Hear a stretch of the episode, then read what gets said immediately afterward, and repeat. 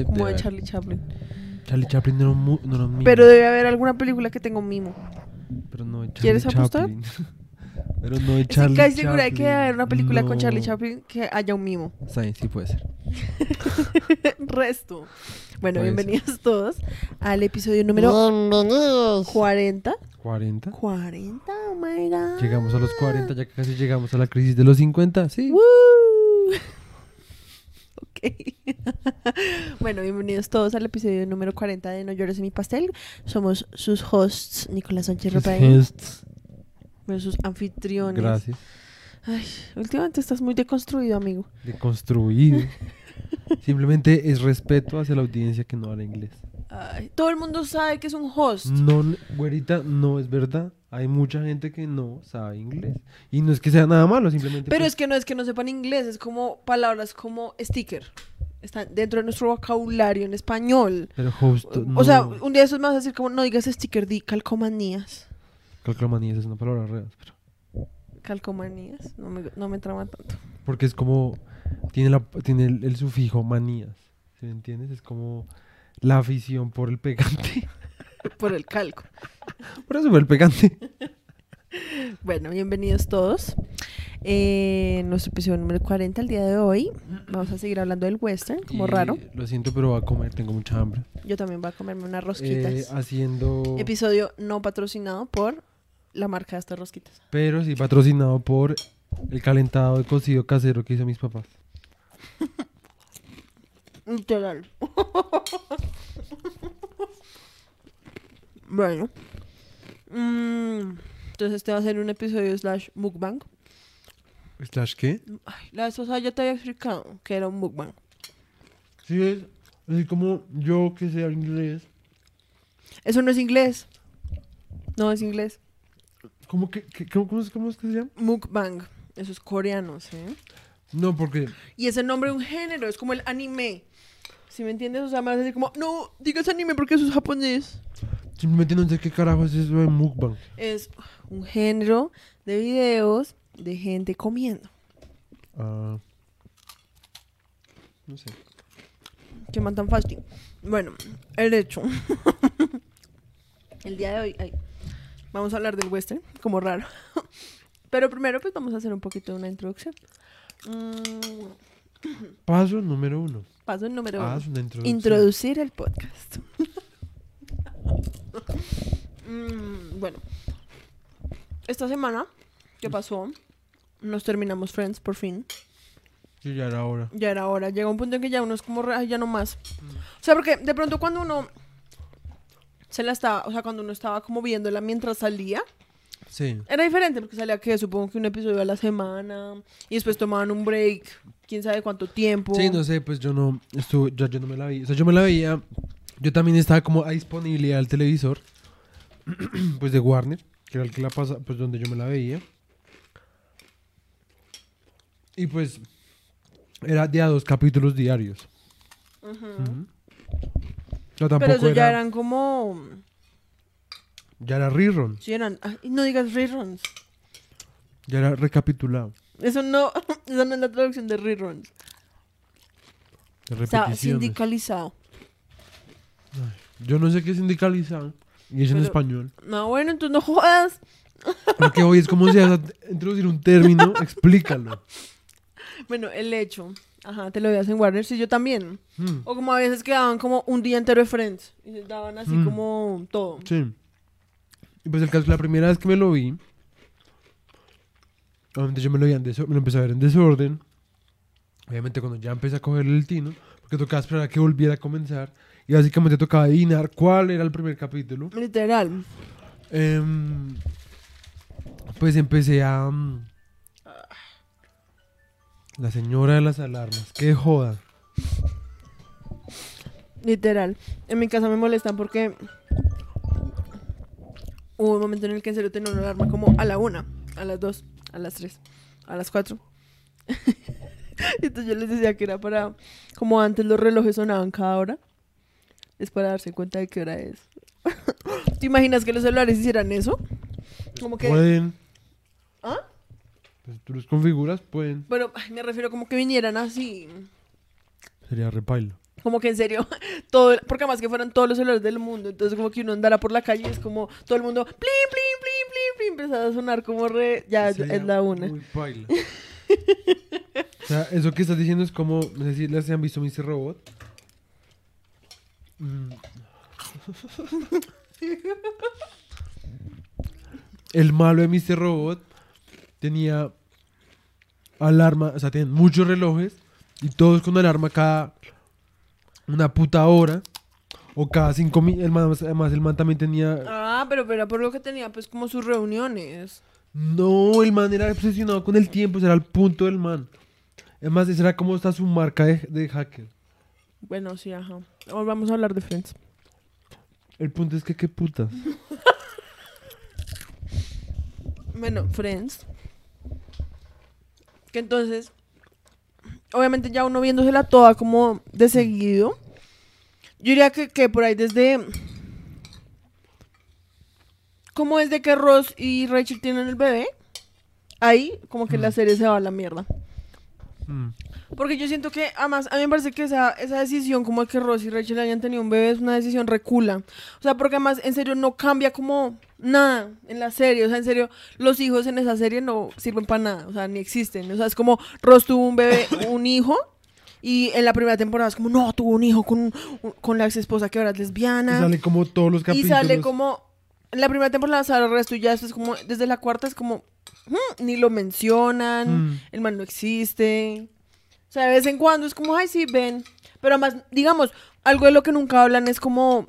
¿Qué pensó Ben de que Ross tuviera otro bebé? ¿Sí me entiendes? Mm. Como. O como, ¿será que.? Entonces nunca se lo. O sea, según la serie.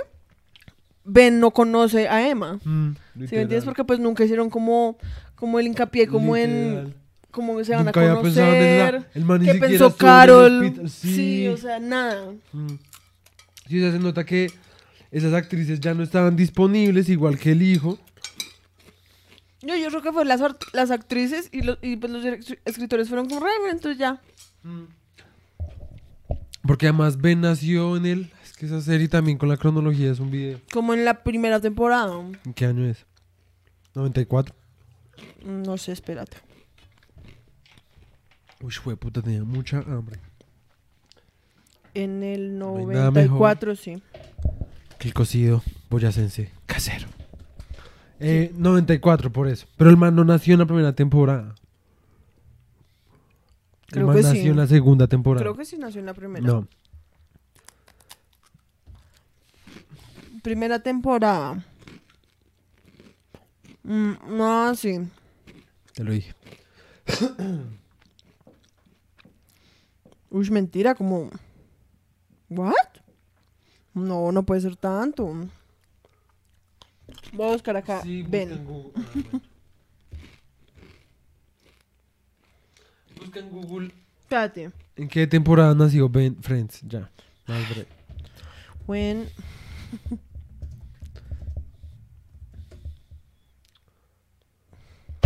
El 11 de mayo de 1995, o sea, en la segunda temporada. Sí. Ah, no, mira, número de temporada 1, episodio 23. Ah, sí. Está bien.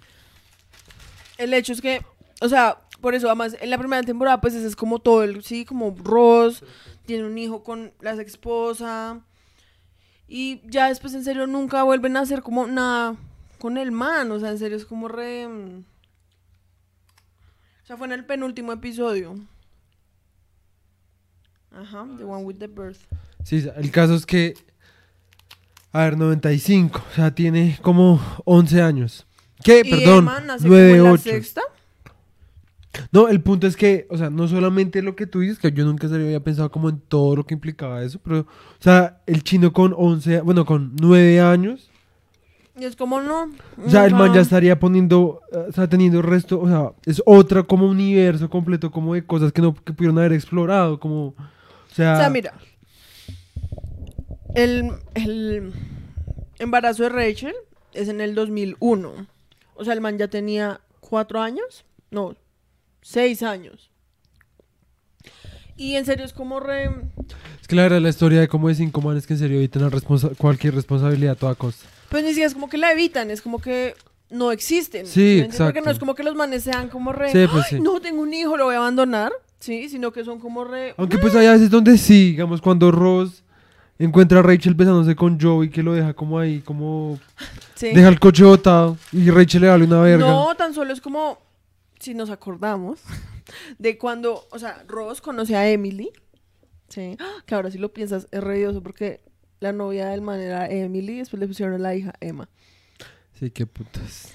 Em, ¿Te vas a comer esas papas? sí. Está Mm, te traigo. el man tiene pensado en irse a vivir a Londres Sí. y dejar a un puto hijo como tirado en Estados Unidos, re me Sí, un culo. O sea, ni- literal. ni lo veo. Sí, o sea, es Sí, qué como- putas. O sea, en serio, los hijos en esta serie no, no sirven para nada. Entonces, pero digo que la decisión de que los mayas hayan tenido un hijo no es como re gratuita. Sí, pues es que aquí ya, o sea, Era aquí como por todo, drama. o sea, es que aquí todo ya, o sea, en vez de ser como una historia, como, o sea, que no es que sea malo, a mí me gusta Friends, me gusta, me lo he repetido 80 mil veces, ¿sí?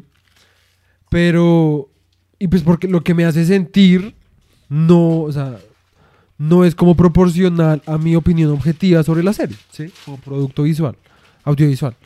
El caso es que, uy, sí, regálate papitas, por favor. Mm, mm. Espero que estén, esperamos que estén comiendo en sus casas también. Y que no les moleste ver comer a alguien. A mí a veces me molesta. El caso es que. ¿Yo qué estaba diciendo? A ti te trama, pero Ajá, pues que A mí me trama. Pero pues objetivamente, pues obviamente no es. no es una serie tan buena. Sí, la no es verdad. una obra maestra de. No. La trama es simplemente una unión de. mm, De cinco personas, seis personas. de herramientas para seguir prolongando la trama, ¿sí me entiendes? Digamos, pero te digo, me parece que desde la octava temporada, probablemente desde antes, como desde la séptima, en serio la serie se va a la mierda. O sea, y además hay cosas como que, cosas que me molestan. Digamos que desde que Mónica y Chandler se vuelven como novios y eso es como, ay sí, Mónica y Chandler reas, pero se casan, man le pide matrimonio de una forma así retierna, se casan, uh, ¿sí? Woo. Y después, literalmente, como se casan y como a la siguiente temporada ya todo el mundo odia a Chandler, lo tratan como un culo. sí, literal. Hasta Mónica a veces lo trata re mal. Es como re... Parece que putas. Y o sea, como en que, o sea, what the fuck. que pues es una comedia. Claro, es exagerar y todo esto. Pero digamos, según lo que uno ve, ya, Mónica la verdad nunca superó a Richard. Mm. O sea, por resto, o sea, no entiende el chiste. Pero también llega un momento, o sea, porque también no es una película como, no es una serie como Seinfeld, porque en Seinfeld la gracia era así, pues como cagarse de la risa por cosas pailas que le pasan a un cierto tipo de gente. Como o- que gente hace, o sea, Ajá. Y uno termina medio odiando a los personajes, pero ese es el punto. ¿m? Sin embargo, cuando uno ve Friends, es otra cosa. Es algo más emocional. ¿m? Más algo como de sentirse identificado y como de... pues de empatizar y como, ajá. Y de celebrar como el amor entre los amigos y todas esas mierdas, que no es que sea malo, pero el problema es que después, digamos con el ejemplo que voy a dar, que es el de Mónica, o sea, la vieja, se hacen resto de chistes sobre que la vieja nunca olvidó a Richard y como que se equivoca todavía en el nombre. De, hay un momento donde Phoebe le hace un chiste así, ¿te acuerdas cuando... Mm, bueno, no sé, tenía que ver algo con, que ver con Ross, que el man, no sé, o no sé, no me acuerdo. El caso es que, ah, no, ya me acordé, que Phoebe le estaba diciendo a,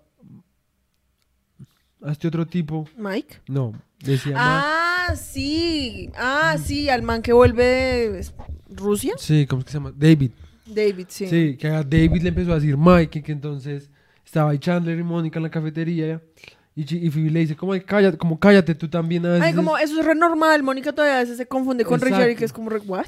Sí, exacto, como que, jajaja, sí, es re chistoso, pues uno lo pone como como si fuera la vida real. Sería algo repaila, o sea, repaila. Pero pues digamos que eso son cosas que, pues bueno. Pero No, es que a mí, es que a mí lo que de verdad me parece paila es como el constante matoneo que le hacen a Chandler. Porque es, es que, que en serio lo que voy. llega un punto en que en serio la serie como que decide cagarse en el man como siempre, ¿sí me entiendes? Sí, Porque además es como desde el inicio el man siempre era como, ay, es que Chandler es gay, es que Chandler secretamente es gay, el man es refeminado, em, el man es re malo con las mujeres, ¿sí? Consigue como estar con Mónica por un momento, entonces todo es como re feliz, todo el mundo es como re sí. Y después, en serio, al man lo tratan re mal, o sea, hasta Mon... O sea, algo que sí se me hace re paila de Mónica es que cuando Chandler se va a ir a Tulsa, la vieja se le olvida que está casada. Sí, o sea, a veces la vieja es como re... ¡Ah! Pensé que estaba... Pensé que... Como que le dicen como, oye, pero espérate que falta Chandler y la re... ¡Ah! ¿Verdad, Chandler? y es como qué re... putas. Parece que putas, o Pues sea... eso mismo es lo que da con lo de con lo de Richard, pues que o sea, de nuevo uno entiende la parte de comedia, y pues ese también de alguna forma pues ese era como el El punto. sí, como el el ánimo como que tenía la serie en sí, pero pues también llega un punto donde ya es como muy muy hecho a la mierda, porque es que al principio sí se la montaban, pero pues sí, como que era chistoso, tenía como su no sé, Pero es que llega un punto que ya no es chistoso porque es que, además, o sea, digamos que este sea como. Obviamente llevándolo a la mierda. Digamos que este sea como un reality show de 10 amigos de la vida real y que simplemente las cámaras los siguen y muestran Sí. como su vida tal y como es. Digamos que fuera como algo re real y no hubieran escritores, ¿sí? Eh, se me olvidó lo que ah, son 10 años, ¿sí? Sí. Es la vida de 6 personas por 10 años. Imagínate tú estar de amigo con alguien 10 años y que te traten de esa manera como tratan a Chandler. O sea, yo, más que todo al octavo año, yo ya sería como parce fuck you. ¿Sí me entiendes? O sea, yo sería como re, no me jodan. O sea, en serio, ustedes son repailas conmigo porque los manes, más que todo, digamos, Phoebe a veces se repiroba con Chandler. Rachel también. Rachel también. Mónica también. Mónica a veces, a veces lo que te digo es que se le olvida o lo que sea, pero más que todo Rachel y Phoebe en serio son como reperras, o sea, más Sí. son como reparse, tú te casaste con Chandler, qué asco. Sí, siempre es así. Sí, o sea, es como, y pues a mí la verdad, pues a mí siempre me gustó Chandler, la verdad. Es porque estás con un Chandler. Antes de conocerte, loser. También era un Chandler, no te preocupes. O sea, siempre fui un Chandler. Pero me refiero, o sea, físicamente. O sea, me refiero a como que a mi Chandler no me parece como paila, ¿sí me entiendes? Ah, y pues, sé. o sea, yo prefería mil veces a un, Cha- un Chandler a un Joey. A mí la verdad Joey no se me hace tan guapo. El man es re tryhard. Y además, Re, tryhard. Sí, el man como que intenta resto ser re guapote y el man la verdad no es nada guapo. Igual que eh, Ross, Ross la verdad es re feo. O sea, a mí Ross siempre se me hizo tan yo feo. siento que la cosa de Joey no era como el man tratando de ser guapo, sino como el man simplemente, o sea, como el man explotando como su sex appeal. Por eso yo. no tiene- para mí el man no tiene nada de sex appeal, pero bueno. Digamos, otra cosa paila, Joey. O sea, Joey la verdad es un personaje re Re polémico. Pues re triste y re polémico. también porque polémico. también es como re, o sea, lo que yo te decía es como antes de que Chandler y, yo- y Ross, antes de que Chandler y Mónica se casaran, digamos que uno decía como, bueno, que Joey le cayera a Mónica, pues no es tan paila. ¿Sí me entiendes? Porque pues son amigos, digamos que tienen una relación un poco más, ¿sí? Porque además, antes de que Chandler y Joey, Chandler y Mónica se casaran, en realidad Joey al único que le de verdad le caía así resto era Mónica. Digamos Sí. que con Rachel a veces hacía comentarios como un poquito X, pero más Sí. que siempre era con Mónica. Sí, sí, sí. Y Chandler y Mónica se casan y el man sigue como resto, haciendo resto de chistes y como a veces se pasa resto y uno es como parce. O sea, yo no podría ser amigo de alguien como que es así, sí, como de... que- sí, por eso te digo, o sea, es como que uno a veces no connota como...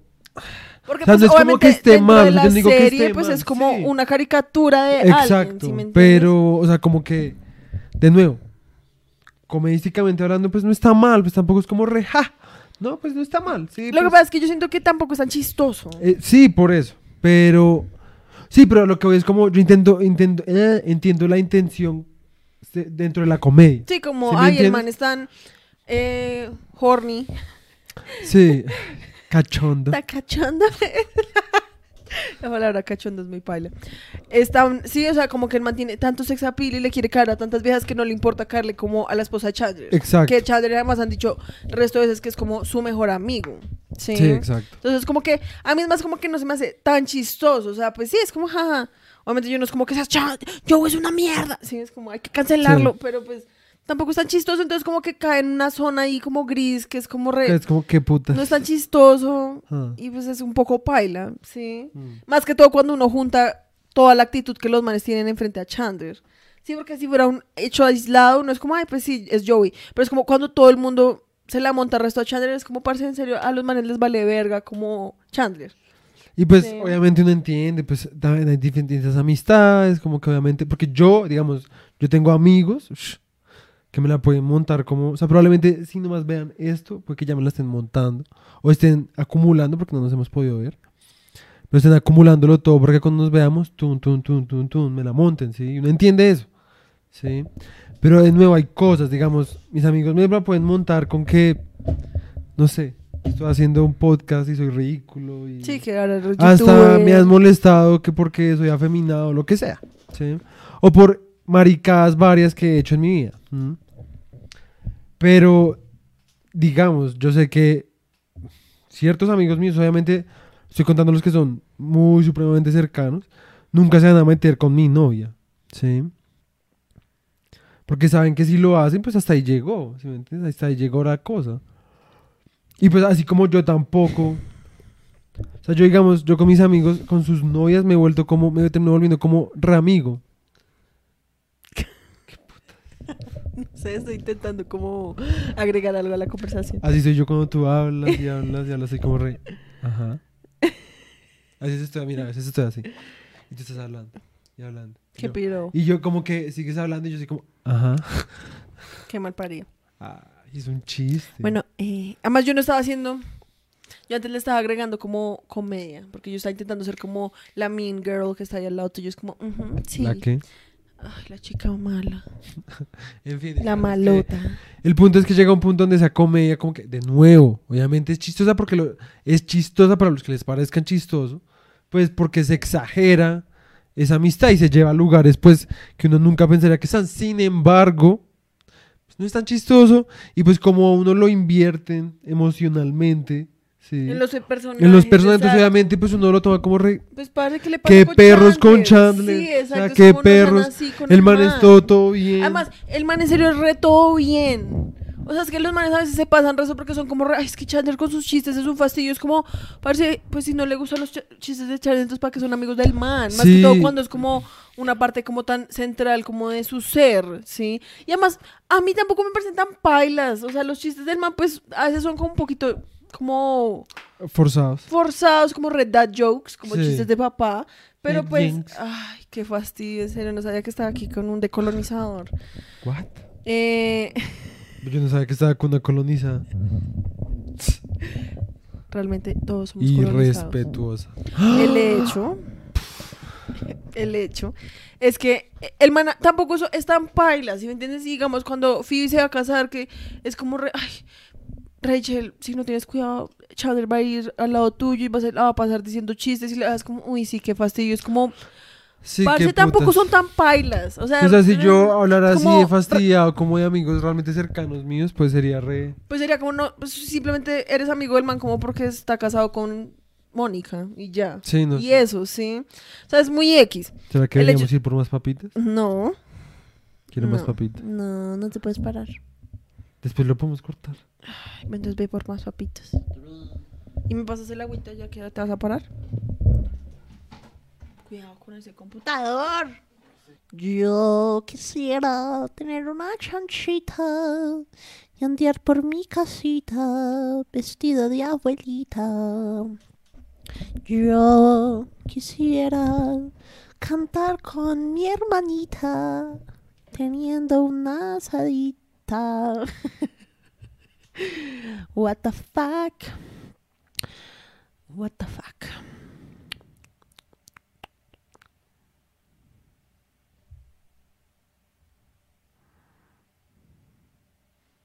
Yo quisiera. Buenas, bienvenidas. Fui por papita. Por papitas y... Tan re buenas. Sí, te lo dije. Tosh, patrocínanos. Uy, la verdad están re buenas. ¿Tú ya las habías probado? Sí. Bueno, el hecho es que, digamos, otra cosa que me puta el resto de Friends es el matrimonio de Phoebe. O sea, no en sí como la escena del matrimonio de Phoebe, sino en las últimas temporadas. Yo creo que si no calculara como el porcentaje que Phoebe sale en la serie, es re poquito. O sea, en las últimas temporadas en serio como que se les olvida el resto que Phoebe existe a veces. No y parece. todo lo del matrimonio es como que la vieja van a, Barbe- a Barbados y después vuelven y después de la nada ya se, ya se va a casar y ya. Y digamos, uno se entera de que Mónica es la como la organizadora de la boda como el día antes de la boda de la vieja. O sea, es como Literal. muy X. O sea, como que yo siento que después de 10 años, tanto los escritores como los actores ya estaban como reparche. Ya estamos mamados de hacer esta mierda Sí, es que lo que les decía. acabemos esto como de una manera como bien y ya y salgamos del tema porque además obviamente lo que pasó fue que obviamente pues, hasta los actores pues ya eran como personas más adultas o sea como ya obviamente yo creo que digamos Chandler pues un man que pasó por resto de cosas repailas sí el man durante el programa era readicto a las drogas repailas A la... Al Bitcoin. Sí o sea drogas como medicinales por así decirlo sí pero que obviamente Escritas. Sí, exacto. A prescripciones. Y pues que eran... Pues me refiero es que si no usa drogas, pues el man podría estar adicto como a la heroína, ¿sí me entiendes? Pero pues pues es que el. Bitcoin sigue siendo pues no heroína, pero sí como Un opio. opioides, sí. El hecho es que, o sea, el man dice que el man no se acuerda como de la 3 a la sexta temporada, una mierda así. Y Sí. que uno se da cuenta, porque el man en serio, hay un momento en que sube el resto de peso y después baja otra vez y se pone re Mm. raquítico y después otra vez, ya al final está como Mm. normie. Ajá. Pero, entonces, eso. Por otro lado, Mónica, digamos, pues la vieja que se llama Courtney Cox. El man está, la vieja estaba intentando como tener hijos en la vida real. Y como que yo siento que eso obviamente tan, la tuvo como que, pues, consumir resto, porque la vieja tuvo como resto de abortos como espontáneos. Mm, Pero pues es que... Pues una vez me vi un video. Mm, Entonces, como que yo creo que los manes, pues, ama- pues cuando ya estaban al final de la serie, pues manes ya tenían como 30 y algo. 40, ¿no? No, como 30 y algo, creo. Mm. Entonces, pues es normal, como que los madres fueran como re y ya, o sea. mm. Qué putas, además, ya hicimos toda la plata del mundo. Y Acabemos con esto. Sí. Entonces, como que a mí me parece que la verdad al final de Friends es un poco como anticlimático. O sea, a mí no me trama tanto. Lo que te digo, yo odio Ross y Rachel. Los odio, o sea, me parece como... No, no odio a Ross y a Rachel, pero los odio juntos.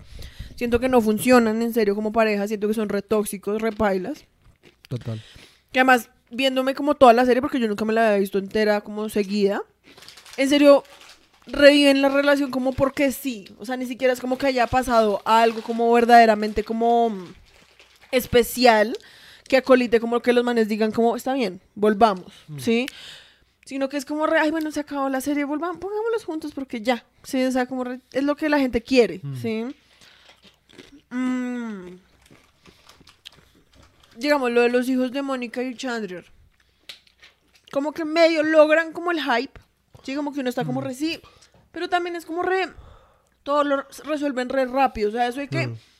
en el último, en el último episodio pasé lo del nacimiento de los hijos, el reencuentro de Ross y Sí. Rachel, como todas esas mierdas es como parce, pues, o sea, hubieran podido separar un poquito las cosas y si uno las hubiera podido como disfrutar un poco más. Mm. Total. Entonces, como que a mí, la verdad, al final me parece un poquito como. Meh. O sea, yo ya quería que se acabara. Lo que yo pienso al respecto es que... ¿Tú quieres sacar de esto? Lo que yo pienso al respecto es que... mm, pues como que... O sea, digamos, a mí me trama resto, ¿sí? Porque simplemente me genera un sentimiento de comodidad. Y alivio. Pero, más allá de eso, pues tampoco es como que... Yo siento que haya más que hablar, ¿sí ¿me entiendes? Es como... Es una comedia de televisión. Sí, pues es como si uno dijera, como. el final de Pasión de Gavilanes no fue tan bueno. Exacto. Es una novela, sí, o sea, en últimas no es más que eso. Aunque a Nicolás María José les trama resto. Pasión y Gavilanes. A mí también me tramaba eso cuando era chiquita.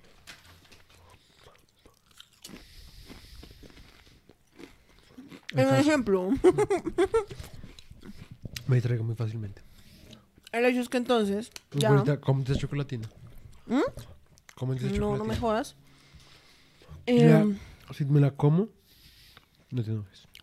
mm, sí, porque qué putas, entonces ¿para qué me ofreciste? ¿Pero ¿Por qué no te la comes? ¿Por qué no me terminé de comer mis papitas? Yo, yo también No. ¿Alguien está bien? tengo mucha hambre. Bueno, entonces ya llevamos como media hora hablando de Friends. Sí. ¿Qué era lo otro? Entonces, ya que nos acabamos Friends, ahora entonces nos estamos viendo una serie que se llama Wilfred. Que esa serie, si tú el que- fuiste el que me contaste eso, porque pues yo nunca... Esa es una serie que van en FX. Recordarán porque era un man como vestido de perro. Como que no sabía las propagandas y era esas vainas que no era como, re- ¿qué es esa mierda? Debe ser algo bien ridículo, pero la verdad no es nada ridículo. La verdad re áspero. Y voy a aceptarlo. Yo tampoco fui nada receptivo al principio. Em, ¿Qué putas Iba a compartir ahí? pantalla, pero no lo había configurado. Qué torta.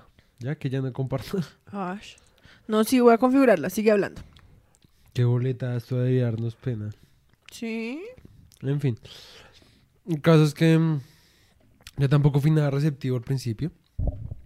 Me la mostró un amigo que se llama Chiwi, que hablaba como de todo, en todos los putos podcasts hablo de Chiwi. Literal. Y yo creo que el man no sabe ni el No, se- podcast. no se ha visto ninguno ni se ha escuchado ninguno. Y qué bueno, porque si no me la montaría. Él es uno de los que les contaba que me la montaría repaila. Y De hecho, este, este es el póster de Wilfred. Para los que... Y es con el Ayagut. ajá, alias Frodo.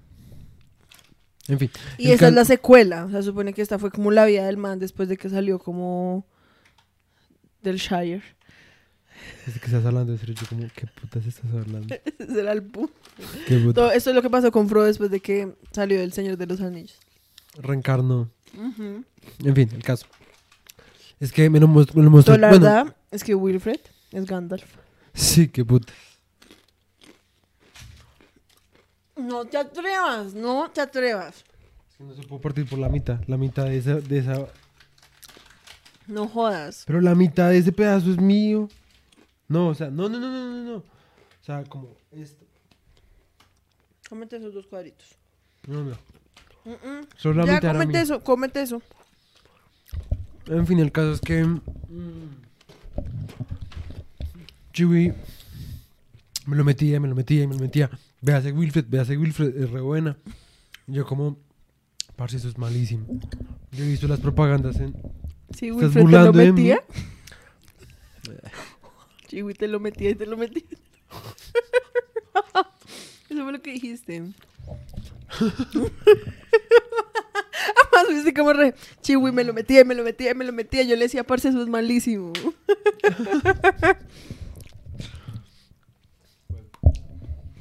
Es que eres bien cochino. Yo todo ingenuo. Si tú no te habías dado ni cuenta. El caso es que. Pues me lo mencionaba y me lo mencionaba y me lo mencionaba. Ujú. Y yo en serio. Era como, parce, eso es muy malo, eso es re malo. Como les contó. Sí. Y el man como, parce, créame, re bueno. Y un día seguramente no tenía, no sabía qué putas ver o qué putas hacer. Y me lo puse a ver y pff, me trama demasiado. Ya, pero demasiado. Tú con una serie que yo te haya Ay, no. sugerido, nunca has hecho, ver- eh, has hecho eso, ¿verdad? Como de que yo te diga como, mírate de esto, mírate de esto y que después un día seas como, está bien. No. En cambio eres como, me voy a ver Brooklyn Nine-Nine como por quinta vez. ¿Pero qué serie me has recomendado? O Dragon Ball como por décima vez. ¿Qué serie me has recomendado? Te he recomendado Death Note. Te he Malísima. recomendado Full Metal Malísima. Te he recomendado... mm, Que no sean cosas. animes, que no sean esos dos animes que siempre mencionas.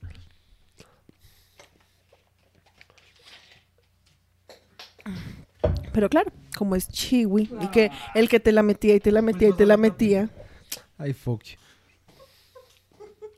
El punto es que es distinto porque esos nunca me han gustado. Esos me lo he intentado recomendar Silvia, María José, todo Qué el mundo. coincidencia que sean solo Julián mujeres. también me lo intentaba meter resto por el culo. Ok. La serie. Es una forma de decir. Un día de estos te las vas a ver. No. Tienes que darles la oportunidad, güey. O sea, No por puedo. algo son lo que son. O sea, yo me vi Wilfred, porque tú me la dijiste que no la viéramos, así que te tienes que ver. O sea, cuando nos sacamos Wilfred, No, no. Nos vamos a ver, No, eh, no, Death no. Note. No. Ush, no. Me duermo. bueno, Uy, no. mírate el primer episodio. Es que yo ya sé de qué trata. Silvio una vez me lo contó en la peluquería. Pero no te la has visto. No Pero te la ya has sé de qué visto. trata. No me trama el concepto. Me parece re cursi y no me trama. Que, ay, bueno, no vamos a tener esta conversación ahorita, en serio. De verdad, te la tienes que. No la vamos a ver, no la, la pusimos en nuestra lista y no la vamos a ver, ¿ok? Y punto. De pronto, si Chiwi te la mete ahí, sí, ¿no? Si Chico me la mete, yo siempre la recibo. Casi me haces escupir todo el agua. Y esa era la gracia. Qué boleta. El caso es, podemos cambiar de tema, por favor. Entonces estábamos viendo Wilfred. Ya, vamos como en el sexto episodio. Y está, la verdad es que sí está buena. Diles tu impresión. Es que yo me la he visto muchas veces. Pues no muchas veces, como una vez. Pues obviamente es re bizarra. Y hay unas cosas que uno, que uno es como re... ¿Qué putas está pasando? Como el último episodio que nos vimos que se llama eh, Orgullo. Que en serio es como que... Putas acabo de ver. O sea, como what the fuck, en serio. Pero es áspera, o sea, es como...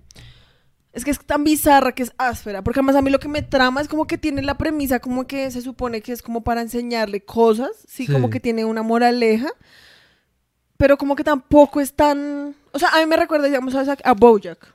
Sí, un poco. Tiene un poco como ese sentimiento de Bojack, que es como que quiere decir algo, sí, como que tiene un mensaje, obviamente, pero no es como súper como explícito y como Sí. re- sea una mejor persona, sí, Sí, sí, como, como que no se va tan allá y eso es áspero. Entonces, a mí me ha parecido re áspera porque pues es revisa, revisa, hay veces que es como re... Parece que putas Está le pasa a las personas que escribieron esto, what the fuck. y que obviamente tienen cosas re ásperas, como lo que tú dices del oso, que es como la novia de Wilfred, o sea, es es, como re que putas, es en serio. chistoso. No, y pues a mí me trama más como lo bizarro. Eso es lo que yo acabo de decir como cinco veces seguidas. A mí, a mí me gusta lo bizarro. Pues nada me trama. Pues a mí también. Me trama el resto como el mood que le dan. Mm, digamos que, no, que no- más nos hemos visto estos días, nos vimos eh, fiesta de salchichas. sí, así es como lo traducen en español. No tengo la menor idea. Sausage Party. Party. Que es otra película con Michael Cera. Que la verdad, Estuvo re te voy a bueno. men- no te voy a mentir, extraño el resto de ver películas de Michael Cera. El man me Oh. cae demasiado bien. Alguien tiene un enamoramiento. La verdad es que sí. Se llama La fiesta de las salchichas. La verdad es que un poco. Como que el man me parece, o sea, no sé, el man como que me trama un poco. O sea, como que me trama, o sea, yo siento que si lo conociera, O sea, me estás poniendo los cachos enfrente de sí, con un esas actor, 12 personas que nos van a ver. literal. o sea, yo siento que si yo conociera al man, puede que el man no me cayera tan bien. Como puede que sí, porque es que yo he visto entrevistas así como que el man en la vida real es como muy en seco, Ok. ¿sí? Pero yo siento que el man es re como down to earth, sí, como que el man no es así como súper. Como súper, ay, como soy súper famoso, como que no se le fue la fama a la cabeza.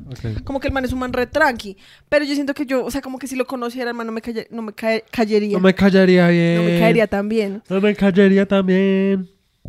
También. Pero aún así, también. a mí como que el man, o sea, como que sí tengo un poquito como un crush, como en Michael Cera, la verdad. ¿Eso cambia tu perspectiva? Sobre que nos veamos películas de él. No sobre películas de él. Sobre verlas contigo. Ah, ok. O sea, tú, te las quieres ver sola, para ver si ¿Sola? Michael Cera te la mete, te la mete, se la mete. What? Sí, me quiero ver películas de Michael Cera solo porque me quiero pajear conmigo. Bueno, el hecho es que nos dimos que la fiesta de las en salchichas. este momento. ¿Ah, sí? Sí. Vete con Michael Cera. Ojalá. ¿Se han visto ese documental de ¿Cómo se llama ese programa? No sé de qué putas estás hablando. No, Space. Bueno, no sé. En, que tiene como programas que son como. ¿Con quién me casé? Eso es como Home and Health. Lo que sea. El caso. Uno cree conocer a una persona y ¡boom! De la nada. Te dice que Es está un enamorada de en Michael. Cera. Y es un asesino en fin. Pues uno cree conocer a alguien y después te enteras de que su mejor amigo se la metía y se la metía y se la metía. Piro. Y que después otro mejor amigo también No, intentó. El otro no era mejor amigo. Bueno, otro amigo. Él ve este, este podcast, ¿no? Pero bueno. Pues, Em. él no es mi mejor amigo. Yo no tengo mejores amigos. Solo tú. Shiwi sí. Shiwi. Shiwi. Shagua, shagua. Bueno, de hecho nos vimos fiesta, la fiesta de las la salchichas. fiesta. que es una película animada. Probablemente se la han visto y si no se la han visto, se han visto como el clip, que es re famoso, que es como el clip final. Eh, um, y es una película de Seth Rogen Del Cerro con Kristen Wiig. Ah, Kristen Wiig, sí, esa vieja no me cae también. A mí sí, la deja re todo bien. A mí me parece re chistosa. Kristen Wiig. Sí, la deja re todo bien. ¿En qué más la ¿What? ¿Estás seguro que estás hablando de la Kristen Wiig? ¿En qué la has visto? Saturday Night Live. No sé, a mí la vieja no me cae tan bien. Pero bueno. Eh, es una película del 2016 con Seth Rogen, Kristen Wiig, Jonah Hill, Michael Cera, Salma Hayek. Ha- Salma Hayek, Paul Roth, que eso sí fue re what the Sí, eso sí no parecía para nada. y James Franco. Tampoco parecía James Franco.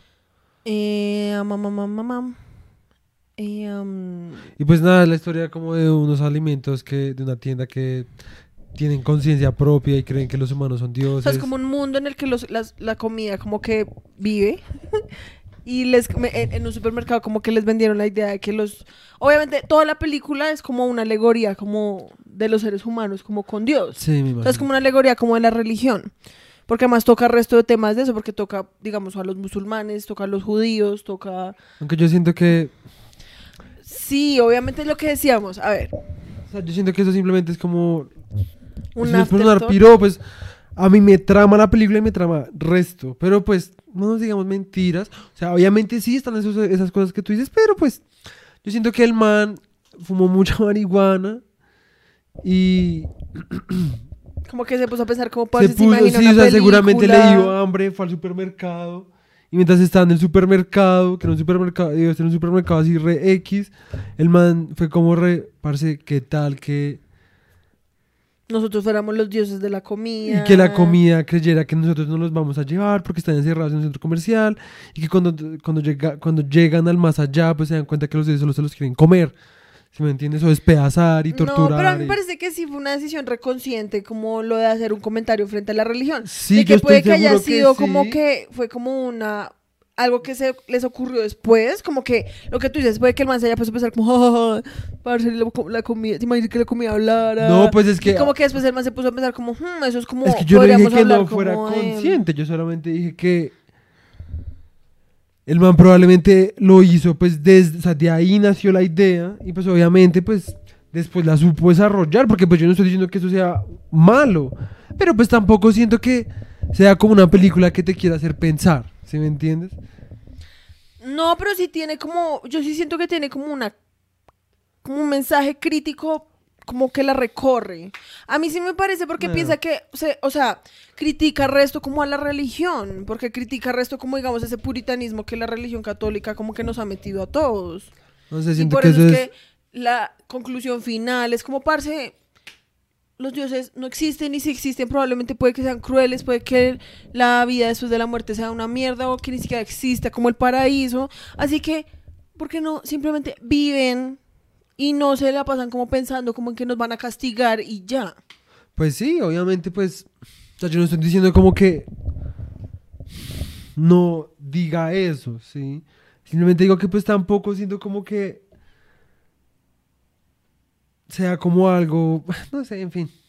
A mí me trama la película, a mí me trama. Sí, a mí me trama. Yo no estoy tratando de decir que es mala, ni que se te Rogen es un asco, ni nada de esas mierdas, simplemente. Porque a mí en serio me trama. Es más como que, pues. Pues a mí sí me parece que tiene un mensaje, pues como crítico. Pero pues obviamente tampoco es como que lo que tú dices, pues, tampoco es como que sea ahí una película que uno salga re. Ush, parece. O sea, si se da cuenta, lo que dicen ahí es como que la sociedad y la religión. ¿Sí me entiendes? O sea, tampoco es como. O sea, yo podría sentarme acá y decir como, no, la verdad es que detrás de la fiesta de las salchichas hay un mensaje muy crítico como No, frente a la pues, religión. pero pues puede no es que, así. o sea, obviamente, uno puede reflexionar basado en cualquier cosa. O sea, uno puede verse, no sé, un video de Mickey Mouse y pensar en el antisemitismo. Sí. Ajá. El video es que, o sea, uno puede reflexionar de donde sea. Uno puede ver una roca y decir como, oh, eso me hace pensar en la dureza del capitalismo. No sé, alguna marica. No, por Dios.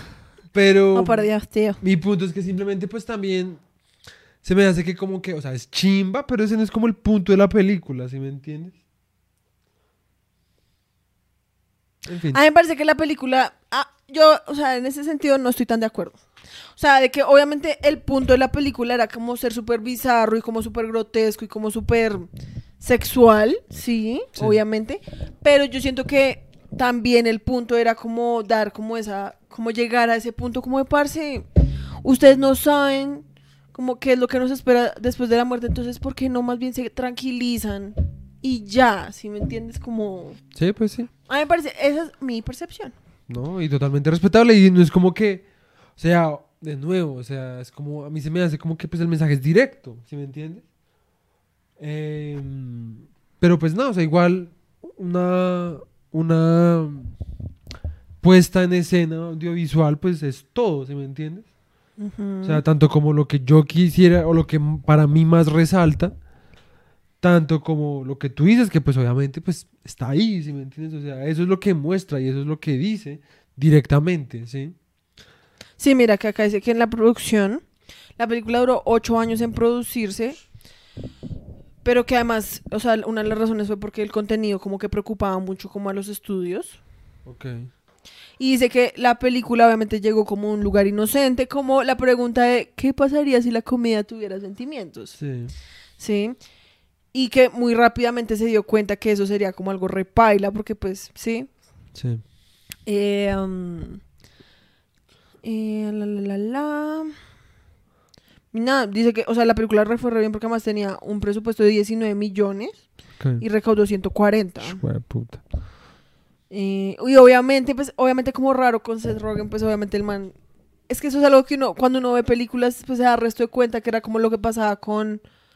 con lo que pasa con Scorsese y lo que pasa con casi todos los putos directores y actores y es como que obviamente pues les empieza a ir bien y entonces pues solo contratan como a sus amigos para todas las películas que pues si fuera yo yo haría Sí, exactamente obviamente, la misma mierda porque yo creo que una de las cosas más pailas como de pronto de ser actor y de ser director es como todas las películas lidiar como con gente nueva Sí. sin saber si van a ser un fastidio o si se van a poder trabajar bien o si son así redivas ¿sí? Sí. Entonces yo creo que llegaría a un punto que yo sería como, ay, parce, voy a contratar a mis cinco amigos, la vamos a pasar bien, todo tranqui, a los tres nos van a pagar re bien, como hace Adam Sandler. Adam Sí. Sandler hace la misma mierda también con todos sus amigos de Saturday, Saturday Night Live, creo que es. En fin. Em, el hecho es que obviamente pues acá el man otra vez es Rogen, Jonah Hill, James Franco y este man eh, Michael Cera. Eh, ma, ma, ma. Y además parece que serio Paul Roth también es resto amigo de esos manes, que eso es algo que yo no me imaginaba, porque Yo te acuerdas que en la que nos vimos la del fin del mundo, también sale Paul Roth como un momentico, Ah, sí, que el man es como re, traje las cervezas y es como, se cae y se mata de una vez, y Sí. es como re, ah, Paul Roth. El man no traía la cerveza. O bueno, el man llegaba como un, mo- un momentico y es como re, ¡Ah! Paul Rudd, y lo matan como el a los man no 5 estaba en la segundos. fiesta, el man estaba corriendo como... X Sí, cuando ya empezó a irse toda la mierda. Sí. Digamos, Paul Rudd, otro man que también está re bueno. Em, em, sí, entonces pues es eso. Y pues la película en serio, o sea, es muy que putas, o sea, más que todo la escena final, y, o sea, la escena final es algo que yo nunca me he visto como en la vida. O sea, es muy bizarro. El diseño de los personajes es muy... uy, Ujú. más que todo, digamos, el de los pancitos es como re... ¡Qué putas! Digamos, yo lo que te dije fue como que si esa película fuera colombiana, los pa- no sería como un pan de perro y una salchicha, sino sería como una, una arepa y un chorizo. Porque además tú sabías que en Medellín hay como tiendas como esas de regalos, ¿sí? Sí. Como esas de souvenirs. Y venden la arepa y el chorizo hecho como de madera, pero el chorizo tiene forma de pene. Sí, yo hice eso. Entonces, sería resto de eso si fuera colombiano. Es más, creo que lo vi en tu casa. No. Qué putas. O en tu casa tu mamá alguna vez hizo un chiste sobre eso. Yo no sé. Ay, no sé. Siento que ya he visto eso, pero no sé dónde. ¿Por qué no hacía en tu casa? ¿Por qué no hacía en la casa de nadie? Pues, chorizo, corizo, crorizo. Chori arepa. No, porque eso sale es la comida. Areporizo. Ush, La verdad es que la arepa con chorizo es re rica. Me dio más hambre, maldita sea. Eh, bueno, entonces, pues, esas han sido las cosas que nos hemos visto. No nos hemos visto nada más, ¿verdad? Sí, no. Listo. Entonces, pues, ¿qué? Eh, hablamos del western, ahora sí. Vámonos a lo que es. Antes de eso, una palabra de nuestros patrocinadores. ¿Cuáles son esos? Casaonzo.com. Casabunzo.com, sí, sí. Casabunzo.com, mm, mm, sí, sí. Si quieren calidad, si quieren emoción, Emoción. si quieren juegos y colores, vayan a casabunzo.com. Si no se fue a notar el video. Sí, tú. ajá. El hecho es que, bueno, por... Eh, what? Sí, ¿qué? Ese episodio es patrocinado propaganda. por casabunzo.com. Eh, nos pueden seguir en Casabunzo en Instagram o pueden ir a nuestra página casabunzo.com donde tenemos todo nuestro catálogo de productos. Por ahí pueden comprar. Por favor, revisen la página. eh, Pueden encontrar um, vainas chimbitas. Muy chimbitas. muy ásperas, ¿sí? Entonces, por favor, vayan, no sean así.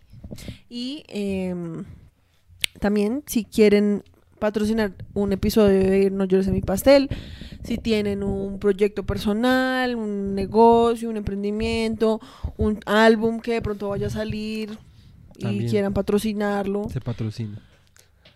patrocinamos desde, o sea, lo que sea que nos quieran dar. Te estamos buscando negocio, emprendimiento de Bogotá. No de Colombia. Medellín, Pasto o cualquier lado de Colombia, ya sea Chocó, ya sea Cartagena o Boyacá. No, Boyacá. Está bien. o Santa Marta. Bueno, el hecho es que si nos quieren patrocinar, nos pueden escribir en no llores en mi pastel arroba gmail.com. Repito otra vez, no llores en mi pastel arroba gmail.com. Y no olviden llorar en su pastel. Muchas gracias por escuchar. Nuestras pautas publicitarias que hacen posible este programa. Pues todavía no, porque todavía nadie nos ha contactado, pero Pero sería chévere si alguien lo hiciera. sí, Entonces, todavía podemos tener esperanza. sí. El hecho es que entonces que ahora sí lleguemos a hablar de lo que veníamos a hablar otra vez. Digamos, a mí la verdad me trama como empezar hablando como de, X. de X's y ya después en- adentrarnos un poco en el Es que también depende cómo... De qué tan largo sea el tema. Sí, porque pues hoy es cortico, entonces por eso hicimos esta Igual que la vez introducción. pasada, la vez pasada también Exacto. fue bien cortico. Pero... Pero hay días que sí es como Imposible, que no nos no- da. sí, exacto. o sea que tan solo hablando del tema ya es como dos horas. Exacto. Pero pues, bueno, siento que eso hace que sea un poquito más manejable. Sí. ¿Estás tirando una cesta? Bueno, el hecho En fin, sí.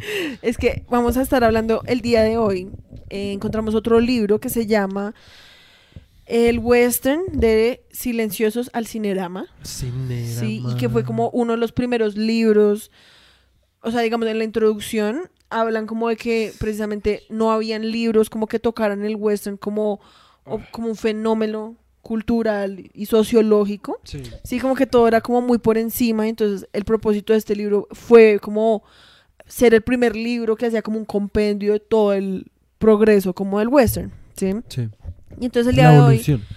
Sí, el, el día de hoy vamos a estar hablando del primer capítulo que se llama La historia del western y la versión de Hollywood. Y el nacimiento de un estado mental. Entonces, eh, pues así se What? llama. Todo empezó cuando Ted Bundy nació en una casa de clase media. no sé. En fin, el caso es que en este capítulo empiezan hablando que uno pensaría que el western es, no sé, desde 1800, ¿sí? máximo desde, mil, desde finales de 1700, pero es un- esto es una cosa que empezó desde eh, la colonización de Inglaterra, pues de Europa en general. Ah, ¿Y por qué estás hablando ahí como todo, como todo raro? ¿Está hablando raro? Sí. ¿Cómo? Como la colonización de Europa y pues Inglaterra y ¡Qué puta! Así estás hablando. En fin, el caso es como que... con unas pausas todas raras. El caso es que eh, todo empezó desde la colonización de Europa. Ah, pues es que tú me haces desconcentrar. Euro- bueno, sí, de Europa. Básicamente Europa, pues Sí, de en América. Inglaterra. Sí, exacto. Entonces, em, que la palabra cowboy, digamos, salió de em, los ingleses que llegaban a Estados Unidos, ¿sí? Los soldados ingleses. ¿sí? Que digamos, algo interesante era que eh, no solo eran los soldados ingleses, sino que eran soldados ingleses que antes de ser soldados eran como los que cuidaban las granjas en Inglaterra. Exacto. O sea que la sola palabra cowboy obviamente viene ya desde un, Un contexto. de un contexto como... británico. No, pero no solo británico, sino como granjero. Ah, ok, ¿sí? ok, sí, sí, sí. Sino, Como y como, exacto, y como de clase baja, por así Sí. decirlo. Sí, porque obviamente como todavía pasa, pues quiénes son los que se vuelven soldados, ¿sí? Pues son las personas que no pueden como No tienen buenos recursos Sí, económicos. exacto. Entonces, quería mostrarles acá. Los pobres. En otras palabras, los pobres. Entonces, quería mostrarles porque algo que hablan ahí es que entonces esa palabra, que es el cowboy, sí, era como se les decía a sus soldados. Y entonces esa, ese término pasó como de la bucólica atmósfera inglesa Bucólica. la bucólica atmósfera de las granjas inglesas a los horrores de la conquista, Sí. ¿sí? Lo cual es algo pues bien, que la verdad si uno lo piensa pues es re curioso porque entonces es como estos soldados, ¿sí? Que eran, venían de esas granjas y los mandaban a la guerra. Obviamente eso también debe generar como una sensación de romanticismo aún, ma- aún mayor porque es acordarse de ese pasado tranquilo en la Mm, granja sí, sí, sí. antes de que lo mandaran a uno allá como a matarse contra toda esa gente. A comer mierda. Entonces como que desde ahí yo pensaría que ya nace como el romanticismo, como de la naturaleza, volver al campo, volver a la tranquilidad del campo y no estar como en, en las ciudades, sí. Entonces después hablan de que el viaje pues norteamericano que venía pues del Pacífico, o sea, la costa pacífica que fue por donde llegaron pues los colonizadores hacia el oeste, fue fundamental para el surgimiento del cowboy, que esto fue un proceso que pasó desde 1770 a 1820. Cuando la migración de escoceses y galeses paró, que fueron los primeros que llegaron pues a Estados Unidos, llegaron después políticos alemanes refugiados, ingleses descontentos, irlandeses e italianos hambrientos, rusos y polacos aventureros. O sea, como que desde el inicio, Estado, o sea, pues, América ya era como la tierra como en la que todo el mundo podría como encontrar como un futuro. ¿Sí? O sea, desde ahí, Sí, sí, pues, pues era la como idea, la... desde ahí sale la idea Sí, de sí, que sí. En, Amer- en Estados Unidos todo es posible. Sí, sí, sí. De que todo el mundo puede ser feliz en Estados Unidos y pues el sueño americano. Sí, sí, sí. Sí, porque entonces era como eso, digamos, los italianos y los irlandeses como hambrientos en sus países, pues fueron como, re, pues parce, aquí ya estoy comiendo mierda, pues me vale verga, Ajá, por lo me menos un allá lugar tengo donde como... está como virgen. Sí, exacto, donde tengo como, es como una, un lienzo vacío y puedo hacer lo que yo quiera. Pero eso también es súper interesante porque eso implica que desde el inicio, pues Estados Unidos ya era como una mezcolanza de gente de todo Ajá. lado de Europa y del mundo. Exacto.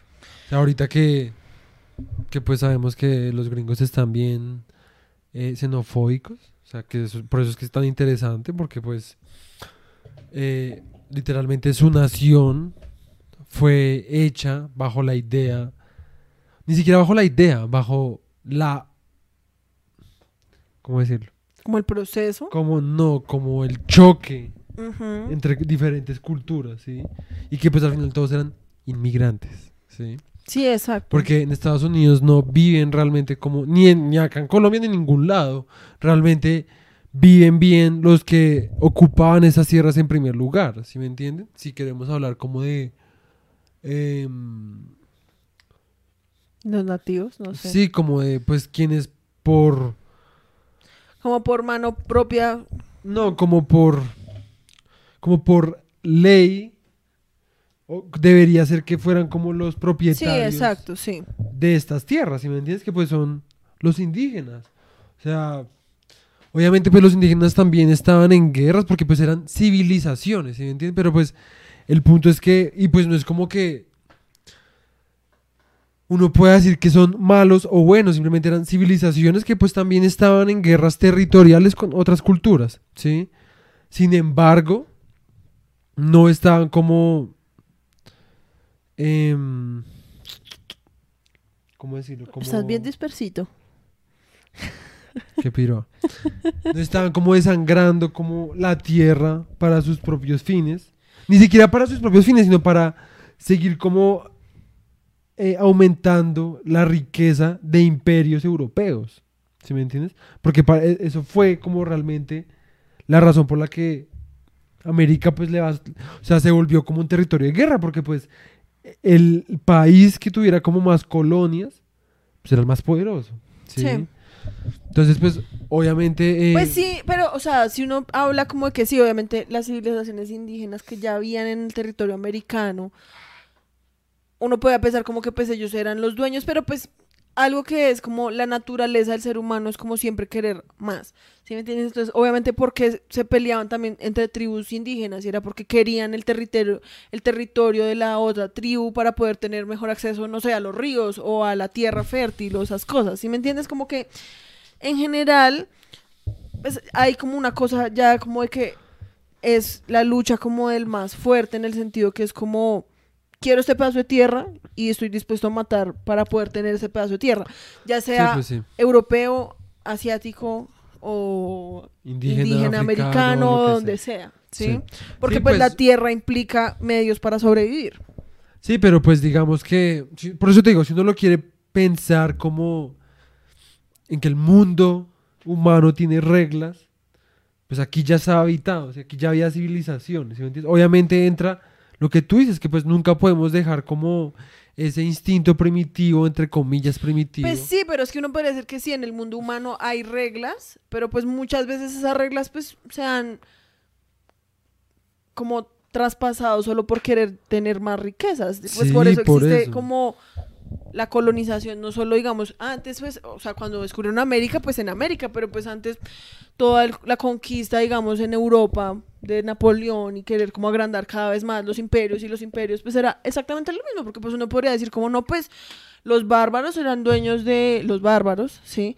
Eran dueños de, No- de Noruega y de todos los países nórdicos y pues eso después también fueron allá y lo colonizaron, ¿sí me entiendes? Y digamos lo que pasó con Irlanda, pues también es la misma, lo mismo. Es como, eso era un territorio de alguien y pues llega otra persona que quiere esas tierras y que en últimas por cosas de la vida tuvo los medios para ganárselas, así eso conllevara como la muerte de muchas personas.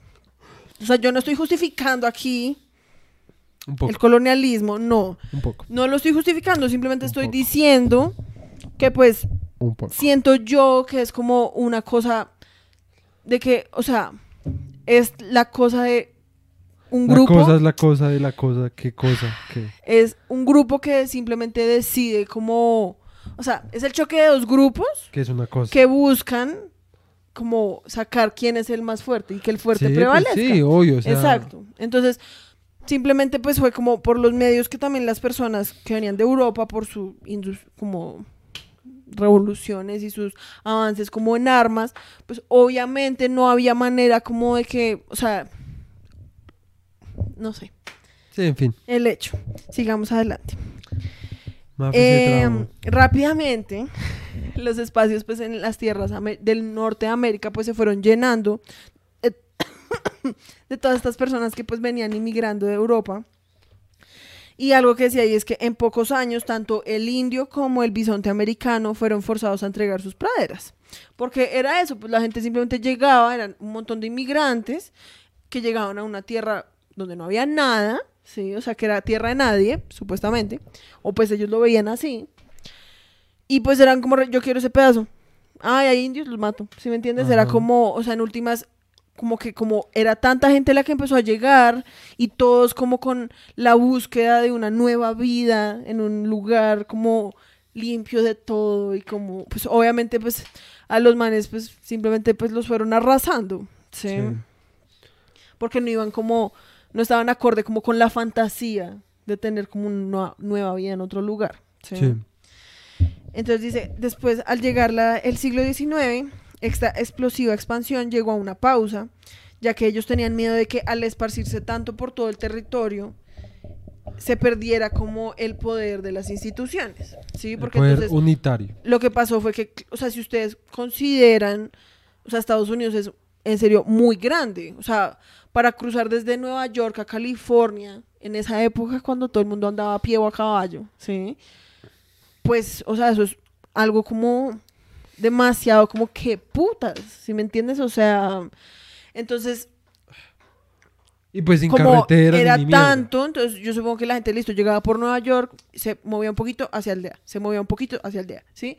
Hasta que terminaron ocupando todo y pues cómo hace una persona que está, digamos, cómo hacen las personas que están al mando, que están en Nueva York para controlar lo que está pasando en California cuando Sí. una carta se de- de- debería demorar en llegar como meses. Sí, sí, ¿sí?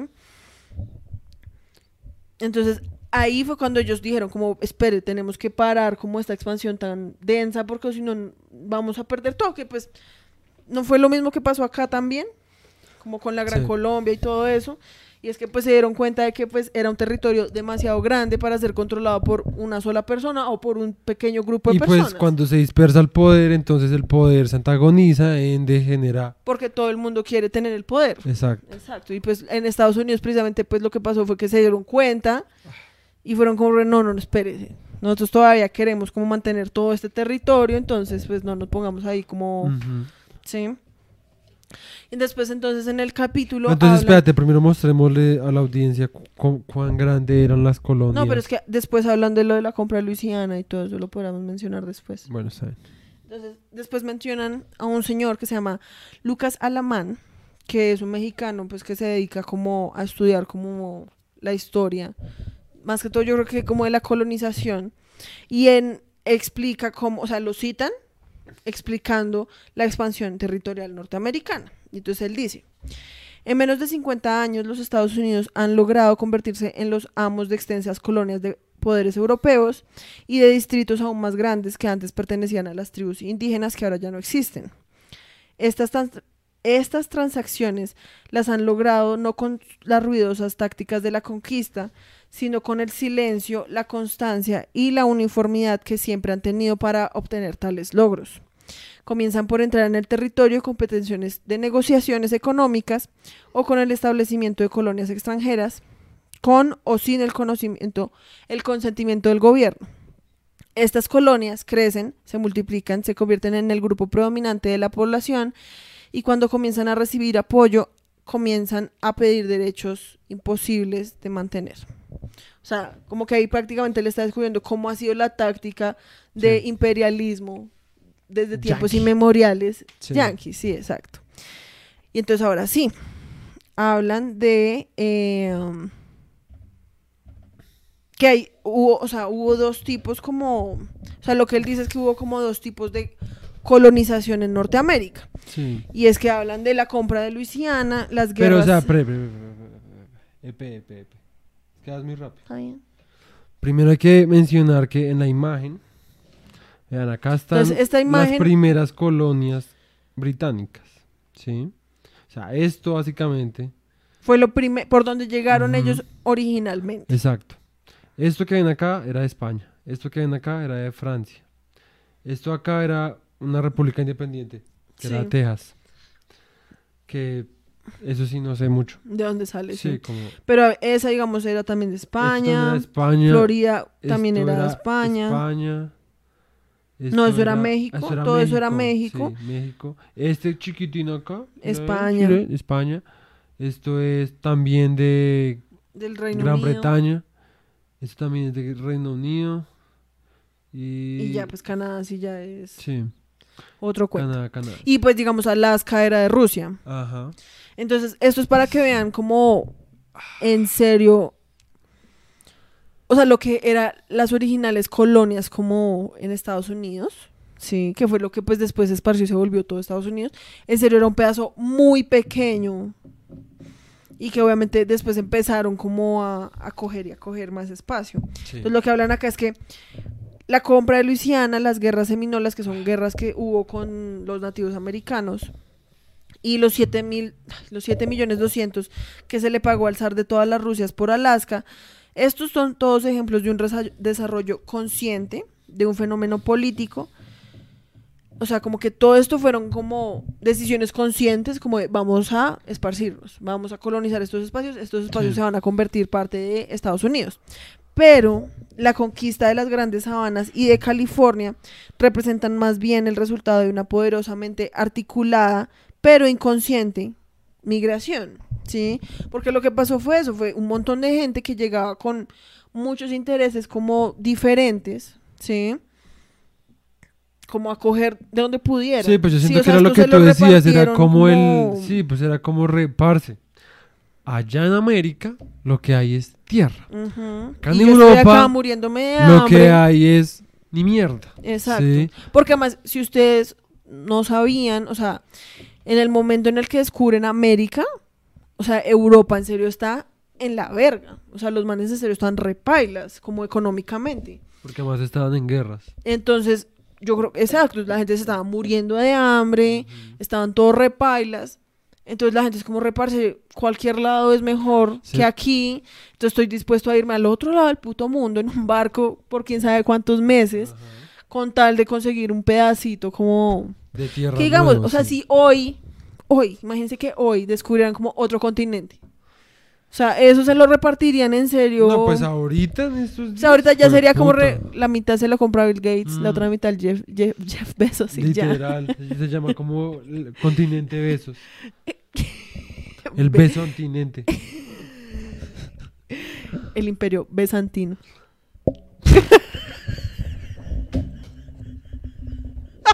No, es que estuvo bueno. Vas a decir que no estuvo estuvo bueno. Estuvo bueno. Ay, bueno. El hecho... O O sea, imagínense benzostinopla. No, ya ahí se lo tiraste. Ya, o sea. El hecho es que, en serio, imagínense lo que eso sería. O sea, si a mí en este momento me dijeran como parce descubrir un, un nuevo continente, Parce. solo toca como. Yo en serio sería como yo me voy. Yo lo Todos haría. sabemos que en realidad no. No, piénsalo bien, o sea, piensa, o sea, ponlo, aterrízalo. O sea, encuentran un continente como abajo de África, entre. Yo qué sé. Sí, pues ahí, No, como no un sé, lugar en re- un lugar que nunca se ha explorado en la Tierra. Y puedes decir, es gigante. Lo que, lo que hay son empleos. Es ir No, no allá. empleos, lo que hay es tierra. Por eso, es tierra, pero pues. Hay oportunidades. Exacto, pero es que tú no. Y también hay nativos, ¿no? Entonces tienes sí, que no, ir no, allá. no, no sería tan áspero. Por eso, o sea, o sea, sería re, da- la, la verdad, daría resto de miedo. ¿sí Sí, no, pues la verdad, ¿qué pasaría hoy en día? Literalmente pasaría eso. O sea, literalmente la gente más rica Sí. Lo cogería todo y mandaría como resto de tropas o. Estados Unidos o se lo empezarían a repartir como entre Estados Unidos, Rusia, China, eso generaría como otra guerra mundial, o sea, sería repaila. Sí, o sea, sería repaila la verdad. O sea, pero si habláramos de un continente gigante, no, no, no es la marica Sí, por allá al lado no, de pues Rusia, una ¿o qué islita, pues sí, eso sí es como re, eso ya, Ujú. ¿para qué? O sea, ¿quién se va a poner a pelear por eso? Tanto que por eso es que los ricos se lo pueden comprar. Literal. Em, sí, entonces era lo que hablábamos. O sea, esta gente no llegó como con una agenda política. O sea, puede que muchas gente sí, más que todos los que estaban en las colonias y los pioneros y eso, sí hayan tenido como una agenda política, pero mucha otra gente simplemente fue como, ay, parce, me monto en un barco y llego Sí. allá y allá miro qué hago, sí, o sea, aquí me estoy muriendo de hambre, yo miraré qué hago cuando llegue allá, Sí, me voy con mi familia, yo no sé. ¿sí? Entonces no llegaban realmente como, como si fueran drones, como, como vaya a ver, colonice, ¿Drones? mate a todo el mundo. Ah, sí. Sí, sino como simplemente como, parce, allá miraré qué hago y ya. Entonces fue algo, obviamente fue como una migración masiva, ¿sí? Pero no fue como coordinada, Sí. ¿sí? A diferencia de todas las otros anexos que Estados Unidos pues sí ya hizo como conscientemente. Pues, aquí me estoy adelantando, pero tú- lo, tú ahorita lo que estábamos hablando era que esa búsqueda por eh, desaparecer la frontera, ¿sí? Porque o sea, con desaparecer la frontera es que toda la tierra sea una O sea, de misma uno, nación. Sí, exacto. ¿sí? Eh, eh, y esa búsqueda por conquistar nuevos terrenos se volvió la tradición de Estados Unidos, Exacto. ¿sí? Como, Como su única su- tradición. Exacto, su como su núcleo, ¿sí? Lo que, lo que hace Estados Unidos Lo que hace un gringo país. Es su necesidad de ¿cómo se dice? colonizar prácticamente. Bueno, entonces después dice que el imperialismo dinámico demostrado por los pioneros estaba basado en una arrogancia racial hacia los mexicanos y nativos. Y un realismo económico, pero también un profundo idealismo. Que en otras palabras, pues es lo que estábamos diciendo. Obviamente Sí. los manes llegaron y pues veían a todos los mexicanos y a los nativos como animales. Entonces pues no les daba, pe- o sea, no les daba cosa como Si no les- matarlos. ¿sí? Y lo único que buscaban era como una mejor vida, ¿sí? Sí. Entonces, pues eran como, parce, si me toca matar 500 Y indios, pues era lo 500 mismo, mexicanos, pues lo hago. es lo mismo que pasó acá en Latina, en Colombia Sí. con la independencia. O sea, los que se independizaron no eran indígenas, no eran negros, ¿sí? No eran asiáticos, ¿sí? No era gente que fuera una minoría, era gente que era hijo de británicos, ¿sí me entiendes? Y que habían... No, pues acá eran españoles. acá eran españoles, pero estamos hablando de Estados Unidos. Pues que como este lo fue lo mismo que pasó acá. Por eso, pero pues... Fue un poco confuso. En fin, el caso es que como allá como acá pues eran criollos, eran hijos de europeos nacidos acá. Y entonces ya creyeron que eh, eran nacionalizados de acá, ¿sí? Que su cultura era distinta, pero ellos no querían cambiar su cultura. Ellos simplemente querían cambiar su rango, ¿sí? Siempre ha sido una, una, una lucha por... Pues de quién es el más fuerte, literal, Sí. y como de no dejarse como doblegar por otras personas. Exacto, exacto, Sí. exacto. Porque pues además es que en esta época, pues que otra persona le ganara a uno no es como, ay, está bien. Perdí piedra, papel o tijera. Es como, me van a matar, ¿sí me entiendes? en esas épocas tampoco es como piedra papel o- sea, ninguna época es como piedra papel o Pues tijera. por eso me refiero. O sea, me refiero que las cosas que se perdían no era como... re- O sea, lo más cercano era como los neandertales y no era piedra papel o tijera sino más o, ro- ¿Piedra? más o roca o te pego Mazo, roca, te pego. sí y el que saque el mazo primero Todo parce no lo puede cambiar después de que ya hemos sacado roca, weón. y el otro manda en Todo muerto. el cerebro El hecho. Eh, um, entonces decía que para los pioneros la conquista representaba la colonización de enormes terrenos, de enormes tramos de terreno, Enormes para el de establecimiento de un espacio libre de leyes, de regulaciones y principios morales. Algo que está... Yo ya dejé de compartir pantalla. Nope. Sí. Ah, sí.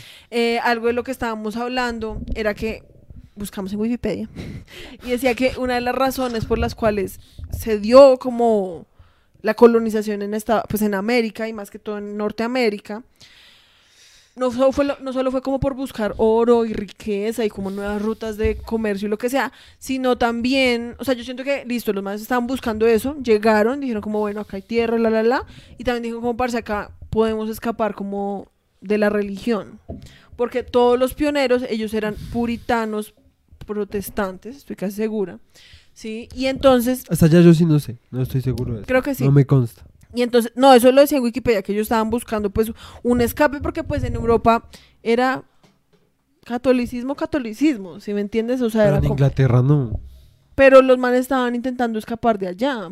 Por eso, o sea, No los sé. ingleses, por eso es que no me consta pero eso, eso era lo que decía ahí.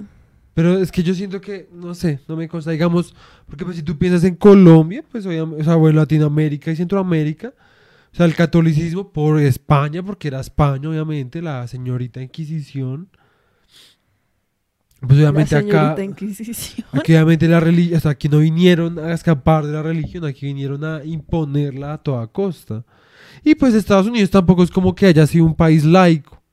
Es que Sí. mira, dice, los prospectos de la religión de la persecución religiosa por parte de las autoridades de la corona o de la iglesia de Inglaterra, generaron un significante número de esfuerzos de colonización. Los pioneros eran puritanos separatistas. Pilgrim no es pionero. Sí. No, eso es como peregrino. Bueno, los peregrinos, que eran los que llegaron. Peregrinaban. O sea, como los viajeros. Entonces, pero- que los pioneros no es lo mismo. No, pionero es otra cosa. Ay, bueno, entonces los los qué? Peregrino. Los peregrinos eran puritanos separatistas que estaban huyendo la persecución en Inglaterra, huyendo de la persecución en Inglaterra.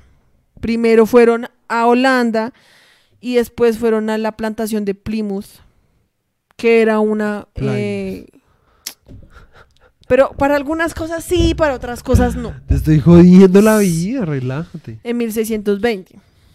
O sea, ellos estaban, o sea, entonces, según esto, los peregrinos eran como otra rama religiosa que había en Inglaterra y que estaba huyendo de la iglesia, ingle- Sí, de pero la pues yo no creo que eso- inglesa. Pero yo no creo que esa fuera la mayoría. No, pero pues toda la historia de Estados Unidos habla de los pilgrims. O sea, la mayoría habla de los pilgrims. Pues bueno, no sé. O sea, Y por se- eso te digo, hasta ya en no los sé. siguientes 20 años, personas que eh, huían de la persecución por parte del rey Carlos I La Carlanga, se asentaron en Nueva Inglaterra. Inglaterra, que eso pues era en Estados Unidos, que era Connecticut, Maine, Massachusetts, New Hampshire, Rhode Island y Vermont. Y similarmente, la provincia de Maryland fue fundada en parte para ser un lugar, o sea, como un haven, que es eso, como un paraíso, para los católicos romanos. O sea, sí hubo como un componente como de escape por Pues sí. parte, o sea, como un escape religioso, ¿sí? Sí. Entonces, esta gente llegó buscando como una tierra donde no les pudieran como decir nada. Pero no es como que sus- quisieran vivir sin Dios. Solo lo que o sea, No, yo no, quiero no, aclarar. no, yo no estaba diciendo eso, estaba diciendo que no querían era ser perseguidos por sus creencias que eran diferentes a los dioses que pues habían en que eran A como socialmente aceptados en Inglaterra, digamos. Sí. Entonces, esta gente estaba buscando, en serio, era como un- una pizarra blanca y vacía. O sea, querían como en serio. Deja ver por qué los perseguían. Dale clic a los, a los, al Pilgrim. Scott Pilgrim. Literal. Oh my god. Mira, es que acá dice, po- pongámoslo en español para no tener que traducir. Mira, los padres peregrinos ves que si era peregrino. era un grupo religioso inglés formado a finales del siglo XVI que, estando en descontento con el ambiente político religioso en su país, decidieron, decidieron emigrar primero a Leiden, Holanda, en 1609 y luego al Nuevo Mundo en 1620. Los padres peregrinos partieron del puerto de Plymouth, Inglaterra, en el barco Mayflower en 1620 y surcaron el océano Atlántico pretendiendo llegar a la colonia de Jamestown, que eso es de lo que hablan en Pocahontas. Está bien. Pero fuertes tormentas se lo impidieron, empujándoles unos 800 kilómetros más al norte hasta el Cabo Cod, donde arri- arribaron el 9 de noviembre de 1620. Poco después fundaron Plymouth, que sería la capital de la colonia homónima, la cual existió hasta 1691, año en que se unió con la colonia de la Bahía de Massachusetts, formando la provincia de la Bahía de Massachusetts. Mira, Los padres peregrinos se encontraban reunidos por la iglesia puritana de cuño calvinista. Ay, Solo quiero. que- El calvinismo es el cristianismo reformado, fe reformada o iglesia reformada. Es un sistema teológico protestante basado en la tradición teológica y cultural establecido por Juan Calvino, que era bien calvo, y otros teólogos de la época. El calvinismo se originó en Su- Suiza y pone el énfasis en la autoridad de Dios sobre todas las cosas. Que pues eso no es lo de Lu- Lutero. Eh, No, Lutero es el luteranismo. Ah, ok. Eh, y todos tienen como diferencias. Sí, obviamente. Mira los cinco Mira, puntos. de- depravación total. Ush. Ush. Entonces acá dice, los cinco puntos, nos vamos a ir como por una rama. Sí, rara. pues ya que. Los cinco puntos del calvinismo. La teología... Pero resúmelos, no los leas. Ush, pues, ¿cómo los va a resumir si no sé de qué tratan? yo te lo resumo. Ay, Te lo resumo.com. A ver. Pero espérate, em, te- tenemos que decir qué Es que si te pones a leer, vamos a tener acá como resto de tiempo sin hablar. Pero es que si te pones a leer, va a ser como. Pues para eso que lean Wikipedia. Pero no, porque para eso estamos aquí. No porque... Si no fuera por nosotros, ¿quién de aquí se pondría a leer sobre el calvinismo? Nadie. ¿Quién Todos quiere escuchar a alguien leyendo Wikipedia? Nadie. La teología calvinista. No vayas a leerlo todo, intenta resumir un Bueno, tal. te voy a dejar a ti. En fin. La teología calvinista es identificada en la mente popular como los cinco puntos. Eh, sino... de- de- de- de- de- de- Súper interesante. Eh, mm, Bueno, entonces los cinco puntos son Bueno, espérate. depravación total. Un punto fundamental en el asunto de salvación es proceder a una evaluación correcta de la condición del individuo que se debe salvar y no infravalorar el pecado. A la luz de las escrituras, el estado Pues léelo natural. todo. Pero es que Léelo no estás todo. diciendo nada. Léelo todo. A la luz de las escrituras, el estado natural del hombre es de depravación total y por consiguiente una inhabilidad total de ser de parte del hombre para ganar o contribuir a su salvación. El catecismo de Heidelberg en su pregunta 8 dice, estamos tan corrompidos que somos totalmente incapaces de hacer el bien e inclinados a todo mal. Respuestamente, ciertamente, si no hemos sido regenerados por el, el Espíritu de Dios.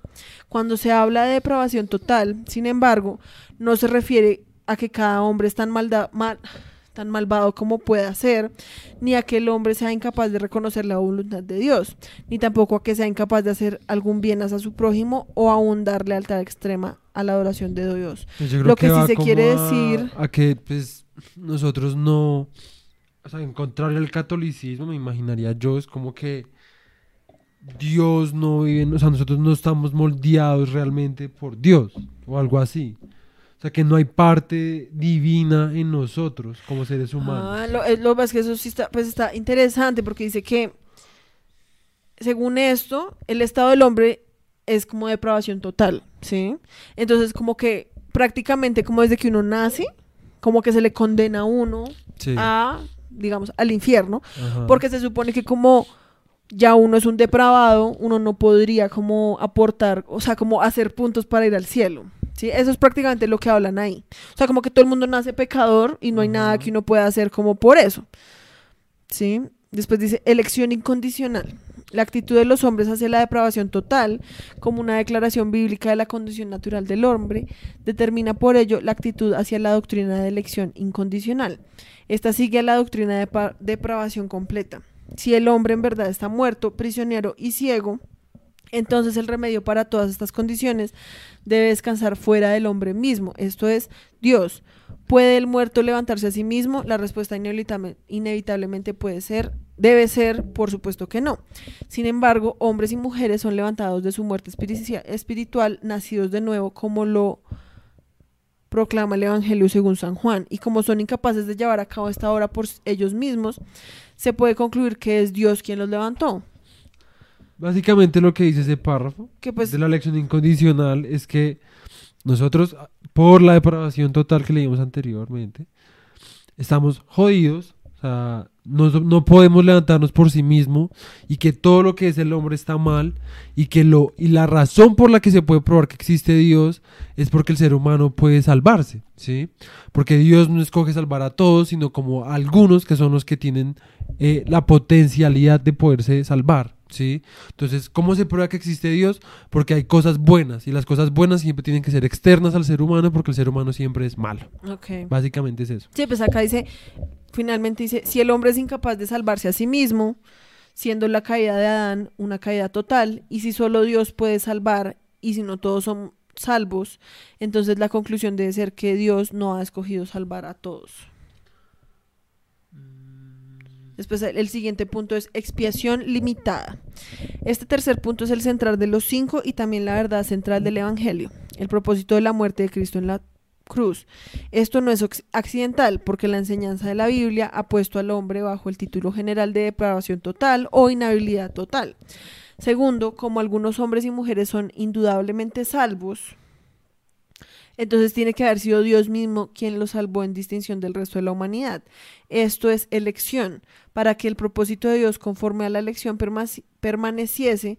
Sin embargo, esta elección solo marcó la casa a la cual la salvación debe viajar.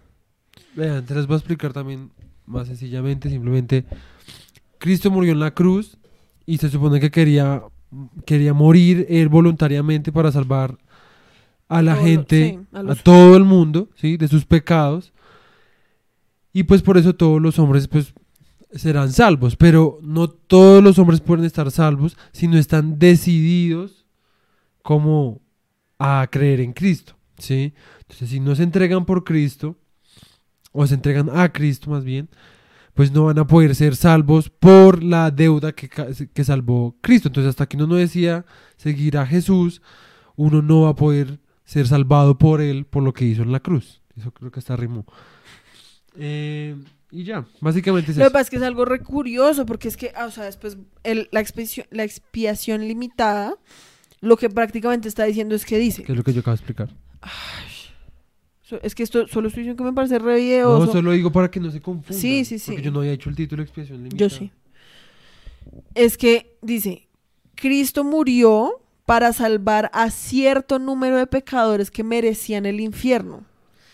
El Hijo paga la deuda por estos elegidos, hace satisfacción por ellos a la justicia del Padre e imputa su propia justicia a ellos para que sean completos en Él. O sea, lo que están diciendo es como que hay gente que está destinada a ser salvada y hay gente que está Ajá. destinada a ir al infierno y que Dios, o sea, Cristo se sacrificó por los que estaban por algunos de los que estaban destinados a ir al infierno. Sí. O sea, es como una cosa la verdad, pues re como unas matemáticas ahí como re Literal. Dios designó un 20% de personas para que fueran al infierno. Sí, pues De ese no- 20% solo se pueden salvar el 10. Lo que nota Esta vez ya se cumplió la es- cuota de salvación, entonces tienes que esperar al siguiente turno. Gracias. Sí, lo que no nota ahí es como que en serio, se tomaron muy en serio como...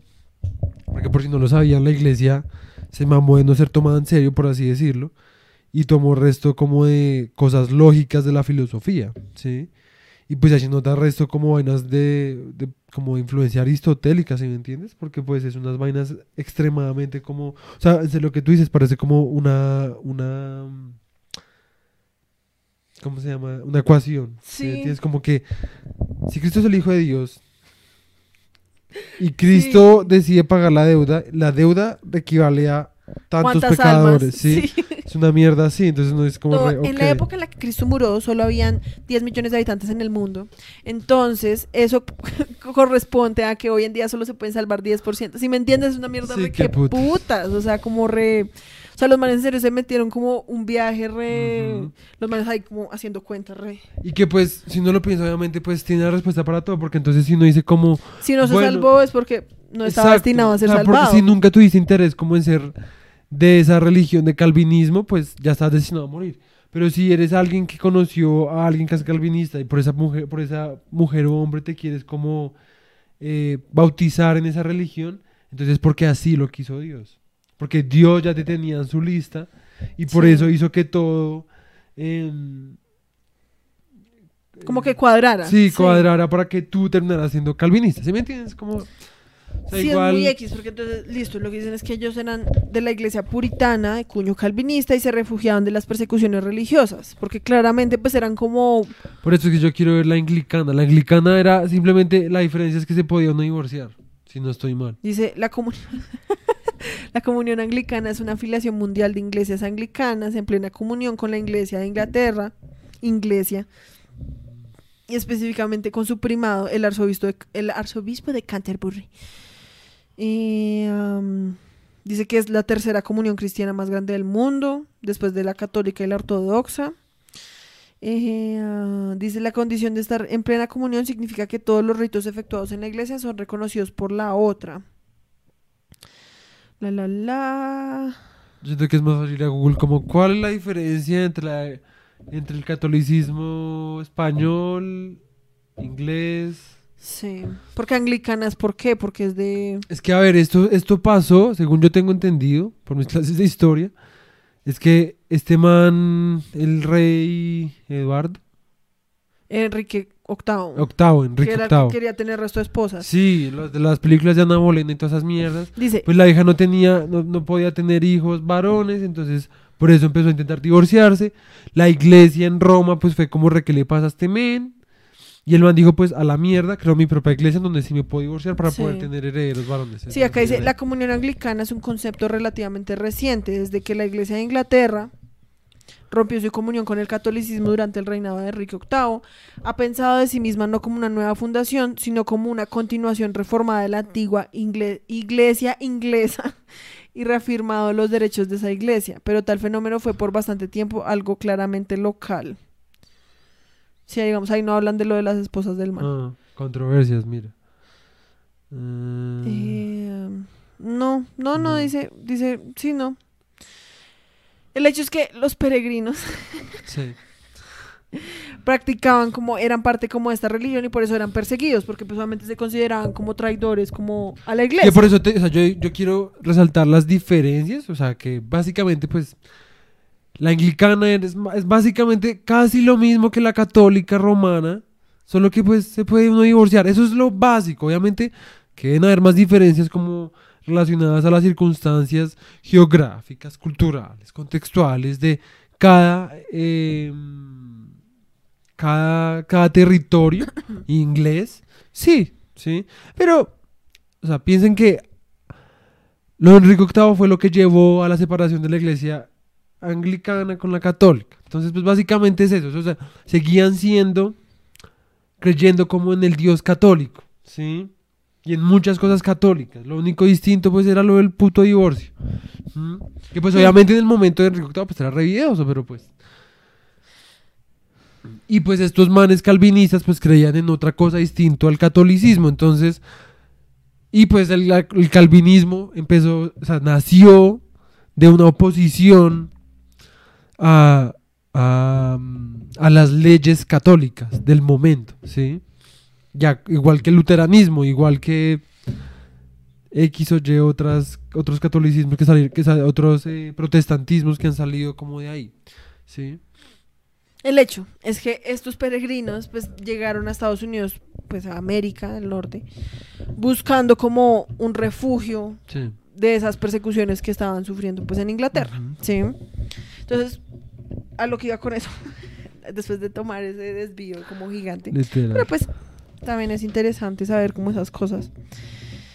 Em, es que pues todo, o sea, en últimas, eso es lo único que hace, es que como que refuerza el hecho de que en serio toda la gente llegaba ahí era como por necesidad Ajá. y en búsqueda de unas mejores condiciones de vida, ¿sí? Eso Entonces- es sin hablar de nuevo de la colonia española, que esa sí venía Por, por la riqueza y por, lo de... por Sí, conquistar, ¿sí me sí, entiendes? sí, sí. Y sí con la bandera de Cristo y de la Inquisición en las manos. Sí, sí, sí. Pues porque más lo que pasó fue que pues la de Suramérica pues además fue primero. Sí, exacto. Por eso. El hecho es que... eh, Estoy um, casi seguro que sí. Sí, yo también. Sí, porque se Sí, supone porque que... además que Colón creo, fue creo que llegó Colón, a exacto. Cuba o a... No, a Cuba no, a Jamaica creo que fue. Bueno. No me acuerdo, pero llegaron a esas islas, no sé. Bueno, entonces lo- esta siguiente parte que también es bien interesante, hablan de que como el proceso de colonización en Norteamérica duró muchas décadas, esto hizo que la necesidad de más penetración americana en el territorio se cristalizara como en las mentes de los colonizadores. O sea, lo que pasó fue que por décadas se le, o sea, los que llegaron, llegaron obviamente con una misión, ¿sí? Como de buscar territorio, bla, bla, bla, pero ellos tuvieron hijos y a ellos se les enseñó que lo que tenían que hacer era conquistar más territorio sí. y esos hijos a sus hijos y así. Entonces, por eso es que lo que decíamos antes es que al terminarse la idea de frontera, sí, cuando ya se dieron cuenta que pues ya no iban a poder conquistar más, Sí. comenzó la tradición, ¿sí? Y que es una tradición que ha tenido impacto en sucesivas décadas de vida norteamericana. La frontera es la única mitología que tiene Estados Unidos. O sea, dioses y semidioses, pasiones e ideales, la fatalidad de los eventos, la tristeza y la gloria de la muerte, la lucha entre bien y mal. Todos esos temas están presentes como en el western, ¿sí? Pero además también constituyen un terreno ideal para la er- una reelaboración del mundo olímpico y una refrescante relación simbólica entre el pensamiento helenista y el dinamismo yanqui, ¿sí? Que Que, a lo que íbamos ya, que pues eso ya lo hemos dicho varias resta, veces. o sea, sí. digamos tan solo cuando nos vimos Troya, Exacto, exacto. hablábamos de eso, que pues esta gente llegó y obviamente necesita, o sea, al llegar a un territorio nuevo y formar como nuevas comunidades, lo primero que uno tiene que hacer es como crear una identidad, ¿sí? Porque si no, la gente se va a empezar a dispersar, sí, a dispersar, Sí. sí. Entonces, les toca crear un mito O sea, fundacional. el problema, el problema de los territorios, de tener tanto territorio para gobernar, ¿sí? Si lo queremos ver desde el punto de vista de un gobernante ambicioso, cruel o lo que sea, eh, ya sea Alejandro Magno, ya sea Napoleón Bonaparte, ya sea Bush, ya sea Uribe, lo que sea, eh, que pronto le estoy dando como mucha... Bueno, sí. En fin. Prosigue. El caso es que tener un territorio tan amplio, ¿sí? Y para tener controlado todo ese territorio y que siga manteniéndose como un territorio de una sola cultura, pues eh, implica dispersar el poder. Pero si uno dispersa el poder sin las herramientas necesarias para generar una unión cultural que permita que sus ciudadanos quieran seguir manteniéndose como Ah, como, como ciudadanos de esa cultura, pues implica que tenga que, haya, que, eh, que tenga que crearse una unidad y no una unidad solamente racial ni O como espacial, como, de como Exacto. todos estamos aquí, entonces todos somos comunidad, sino como, Sino ide- como ideolo- ideológica. Sí, ajá. Y pues eso fue lo que hicieron. Y pues de quién, qué, qué, qué referencias tenían. Pues el Imperio Romano, ¿sí? De antes del Imperio Romano, pues el Imperio Griego, ¿sí?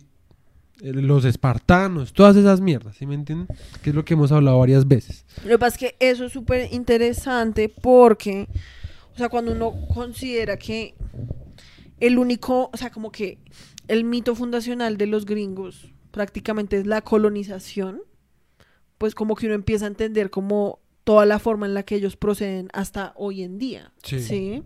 O sea, porque eso era algo que pues yo nunca lo había visto de esa manera. Y por eso es que, digamos, este capítulo no es tanto como, ay, el western, ¿sí? O sea, no habla tanto como sobre las películas, sino como sobre cómo el western de alguna forma también fue como un dispositivo para crear lo que hemos hablado, para crear esa idea de nación, pero que además ya estaba como respaldada como por un mito fundacional que es lo que hablan en el western, que es el camino al oeste, ¿sí? Ajá. Como eh, la conquista del oeste, ¿sí? Y como eso en última se vuelve como el núcleo de los gringos. Por fin. Ay, sí, por fin, güey, madre. Y pues sí, yo creo que Y pues ahí lo que dicen después, algo curioso es que dicen que el cowboy se convierte entonces en una especie de centauro, ¿sí? Ajá. Y es lo que decíamos cuando nos vimos Troya, es como literalmente estos manes llegan y aun cuando buscaban como empezar de cero, pues se dan cuenta de que pues obviamente como todo, todo es un remix. ¿sí? Los manes no se pueden inventar como algo de la nada, entonces su referente más cercano que tienen son los romanos y los griegos y pues son como parce, pues ellos fueron la última civilización así como... Sí, porque, digamos, los ro- no creo que esto ya lo hemos hablado, pero los romanos cogieron el mito de Troya y se autoproclamaron los hijos de los que huyeron de Roma, ¿sí? O sea, el, el mito de Roma, hay De uno de los Grecia. rom- ¿Ah? De Grecia. O sea, es que Troya era cercano a Grecia, pero no, era como, no se consideraba como tal. Es que dijiste, los romanos se proclamaron los romanos que habían escapado, Escapado de Troya. Sí. No, porque sí, o sea, Eh, ah, déjame terminar, déjame terminar. O sea, a ver, en el mito de Troya, no sé si te acuerdas en la película que Paris le entrega la espada sí. fundacional a un man. Ese man se vuelve otro mito, o sea, otro personaje mitológico, creo que en otra, en otra historia. Y se supone que ese man llega a donde es Italia. ¿Mm? Y de ahí salen los romanos, pero me Y refiero de a ahí que sale Remo y Rómulo y Remo. Pero por eso me refiero a que Sí. no es como que de Troya hayan escapado los romanos, porque en el momento no existían No, los pues- romanos. Pues, que eso fue lo que tú dijiste. Pero es que así es el, así es, así es el mito fundacional de Roma. O sea, que ellos son descendientes de los troyanos. Por, Por eso, de los troyanos que escaparon. eso. Pues que tú lo que dijiste, roll de tapes. En fin, en fin. El caso es que simplemente así como los romanos se consideran o se consideraron Descendientes directos. descendientes directos de los griegos y de los troyanos, pues los gringos se sienten descendientes directos de los Pues no es como que se sientan. En Pues- el momento, yo siento que el único referencia que, o sea, el referente que tenían para fundar su nueva nación, pues fue esa, probablemente porque dijeron como pues esa fue el último imperio, como bien gonorrea, entonces, Sí. y, nos, y se querían alejar de los ingleses, sí, porque pues solamente los hubieran podido coger Italia, eh, Francia, Pero no querían. Inglaterra, o sea, pero los querían, querían separarse de ellos y llegar como al nacimiento. querían separarse más que todo sin dejar de serlo, ¿sí me entiendes?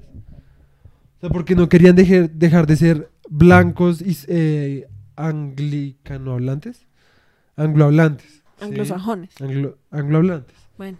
El caso es que, querían tener el mismo idioma y algunos principios básicos de la cultura, pero empezarlos de cero en otro lado. ¿Sí me entiendes? Como continuarlos de otra forma, pues obviamente de los que de, persecuciones, de la la la, y empezar de cero con ciertos, ¿sí me entiendes?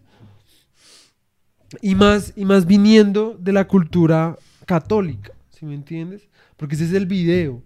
O sea, piensa que la cultura católica vino de Roma después de que, pues, obviamente este man, Constantino fue, no me acuerdo quién fue el que lo, el que la volvió legal, el catolicismo. El caso es que piénsalo, o sea, el catolicismo empezó en Roma, porque fue Roma el que crucificó a Jesús, ¿sí? Sí. Y pues fue Roma los que persiguieron a los ca- a los a los A que, los, a los que seguían a, católicos, sí. Y pues después fueron los que la oficializaron y los que la ampliaron y la volvieron pues Lo que el- es hoy. exacto. Entonces, y pues llegó a Inglaterra, si me entiendes, una isla re lejos de Italia, ¿sí? Pues de lo que ahora nosotros consideramos Italia, ¿sí? Sabiendo que allá estaban era Por eso, pero entonces a lo que van A lo es que como yo- que obviamente estos manes, lo que tú dices, sí, pues estaban al coger un referente, no podían coger de referente a Inglaterra porque no querían ser Inglaterra porque se estaban intentando independizar de ellos, sí. pero entonces el siguiente referente pues era Roma, ¿sí? Y Sí, porque pues, era además era como- como, el era como recuerdo del último imperio, como Exacto, bien era como volver, era volver a la, era como volver a la raíz, por así decirlo, ¿sí me entiendes? Hablando del romanticismo y todo eso. Sí. Siento que todo eso tiene que ver como queremos volver a la raíz, a lo basiquito, al núcleo que es el imperio romano. Sí. Ay. Hoy estás bien homoerótico. Qué puto. ¿Eso era para Chiwi? Tú eres la que está re homoerótica, segura que no quieres. ¿What? Tu cosa está pues, poniéndose rojo. Ah, o será que porque está. Es cuando uno habla muy duro. Cuando uno habla muy duro se pone rojo. ¿Sí? Sí. Ja, ja. Sí. Porque En se fin. sube demasiado los volúmenes. El caso es que. El hecho. Tú eres la que está homoerótica, como interpretando todo lo que digo como homoerótico. Yo estaba comiéndome un sándwich cubano cuando hice esto. O como un perro de la calle, un perro caliente de la calle. ¿Te estás comiendo un perro de la calle? Oye, yo soy vegetariana. Igual yo sigo comiendo carne. Pero yo soy vegetariana, no les beso enfrente mío. Ok, gracias. Eh, Dios mío, alguien está bien llorona hoy. ¿Y por qué me estás pisando tan duro? ¡Au! el hecho es que yo creo que pues ahí acabamos el día de hoy. Eh, las conclusiones, a ver. Norteamérica era tierra de nadie. Norteamérica era tierra de nadie. Por eso ellos llegaron eso acá. pues llegaron allá. Llegaron, llegaron allá. Y hicieron lo que... hicieron lo no que- hagas eso, no que eso debe sonar bien paila en el podcast. Alguien está Alguien bien está bien fastidio. fastidio hoy. ¿Por qué no vas? Y Y más bien parches no con Chiwi. Más bien, porque Alguien Chiwi está- lo recoge. Alguien estás bien celosa de Chiwi. Ay, sí, ajá. O sea, tú eres la que me lo quiere meter y meter Ve. y meter. Ve, ve con Chiwi. Qué putas. Ve. En fin. Por eso, conclusiones, ayúdame. En vez de estar ahí, Mari. Pues nada, lo de siempre, a ver. Los británicos llegaron a América. Los británicos llegaron a América. Vieron que el territorio era vasto. Y no solo los británicos, también los españoles, también los holandeses, también los suizos, también los rusos, también los franceses. Y pues Estados Unidos Ajá. Digo, y pues los británicos empezaron a... Bueno, los, Los colonizadores. los hijos de los británicos que colonizaron No porque eran tan, también los que llegaron a colonizar. En fin, que empezaron a buscar más territorio y más territorio. Obviamente eso no fue de la noche a la mañana. Hubieron guerras, sobre todo con España y Francia. Hubo. No mentira. Sigue, sigue, sigue. En fin. Y eh, esa, esas, eh, esa sed por colonizar nuevos terrenos. No por colonizar, porque pues ellos no lo veían como colonizar. Es colonizar.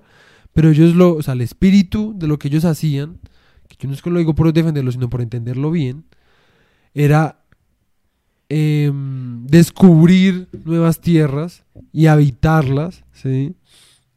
Y eso, lo, eso llevó a que en Estados Unidos se perpetuara una tradición de... ¿De Sabes qué? que ya no voy a decir nada. Termina tú. Fuck you. Una tradición de el qué? No, no seas así que eso es, pues lo daña todo. Una tradición de que ya termina la idea. Ya no sé. pues ponerte a Pues obviar. yo. Porque no puedes simplemente seguir el chiste y ya, bebé. El ¿Acaso caso. no puedes evitar que alguien te monte un poquito? Tú, ahori- tú ahorita me jodiste porque yo lo hice. Fuck you.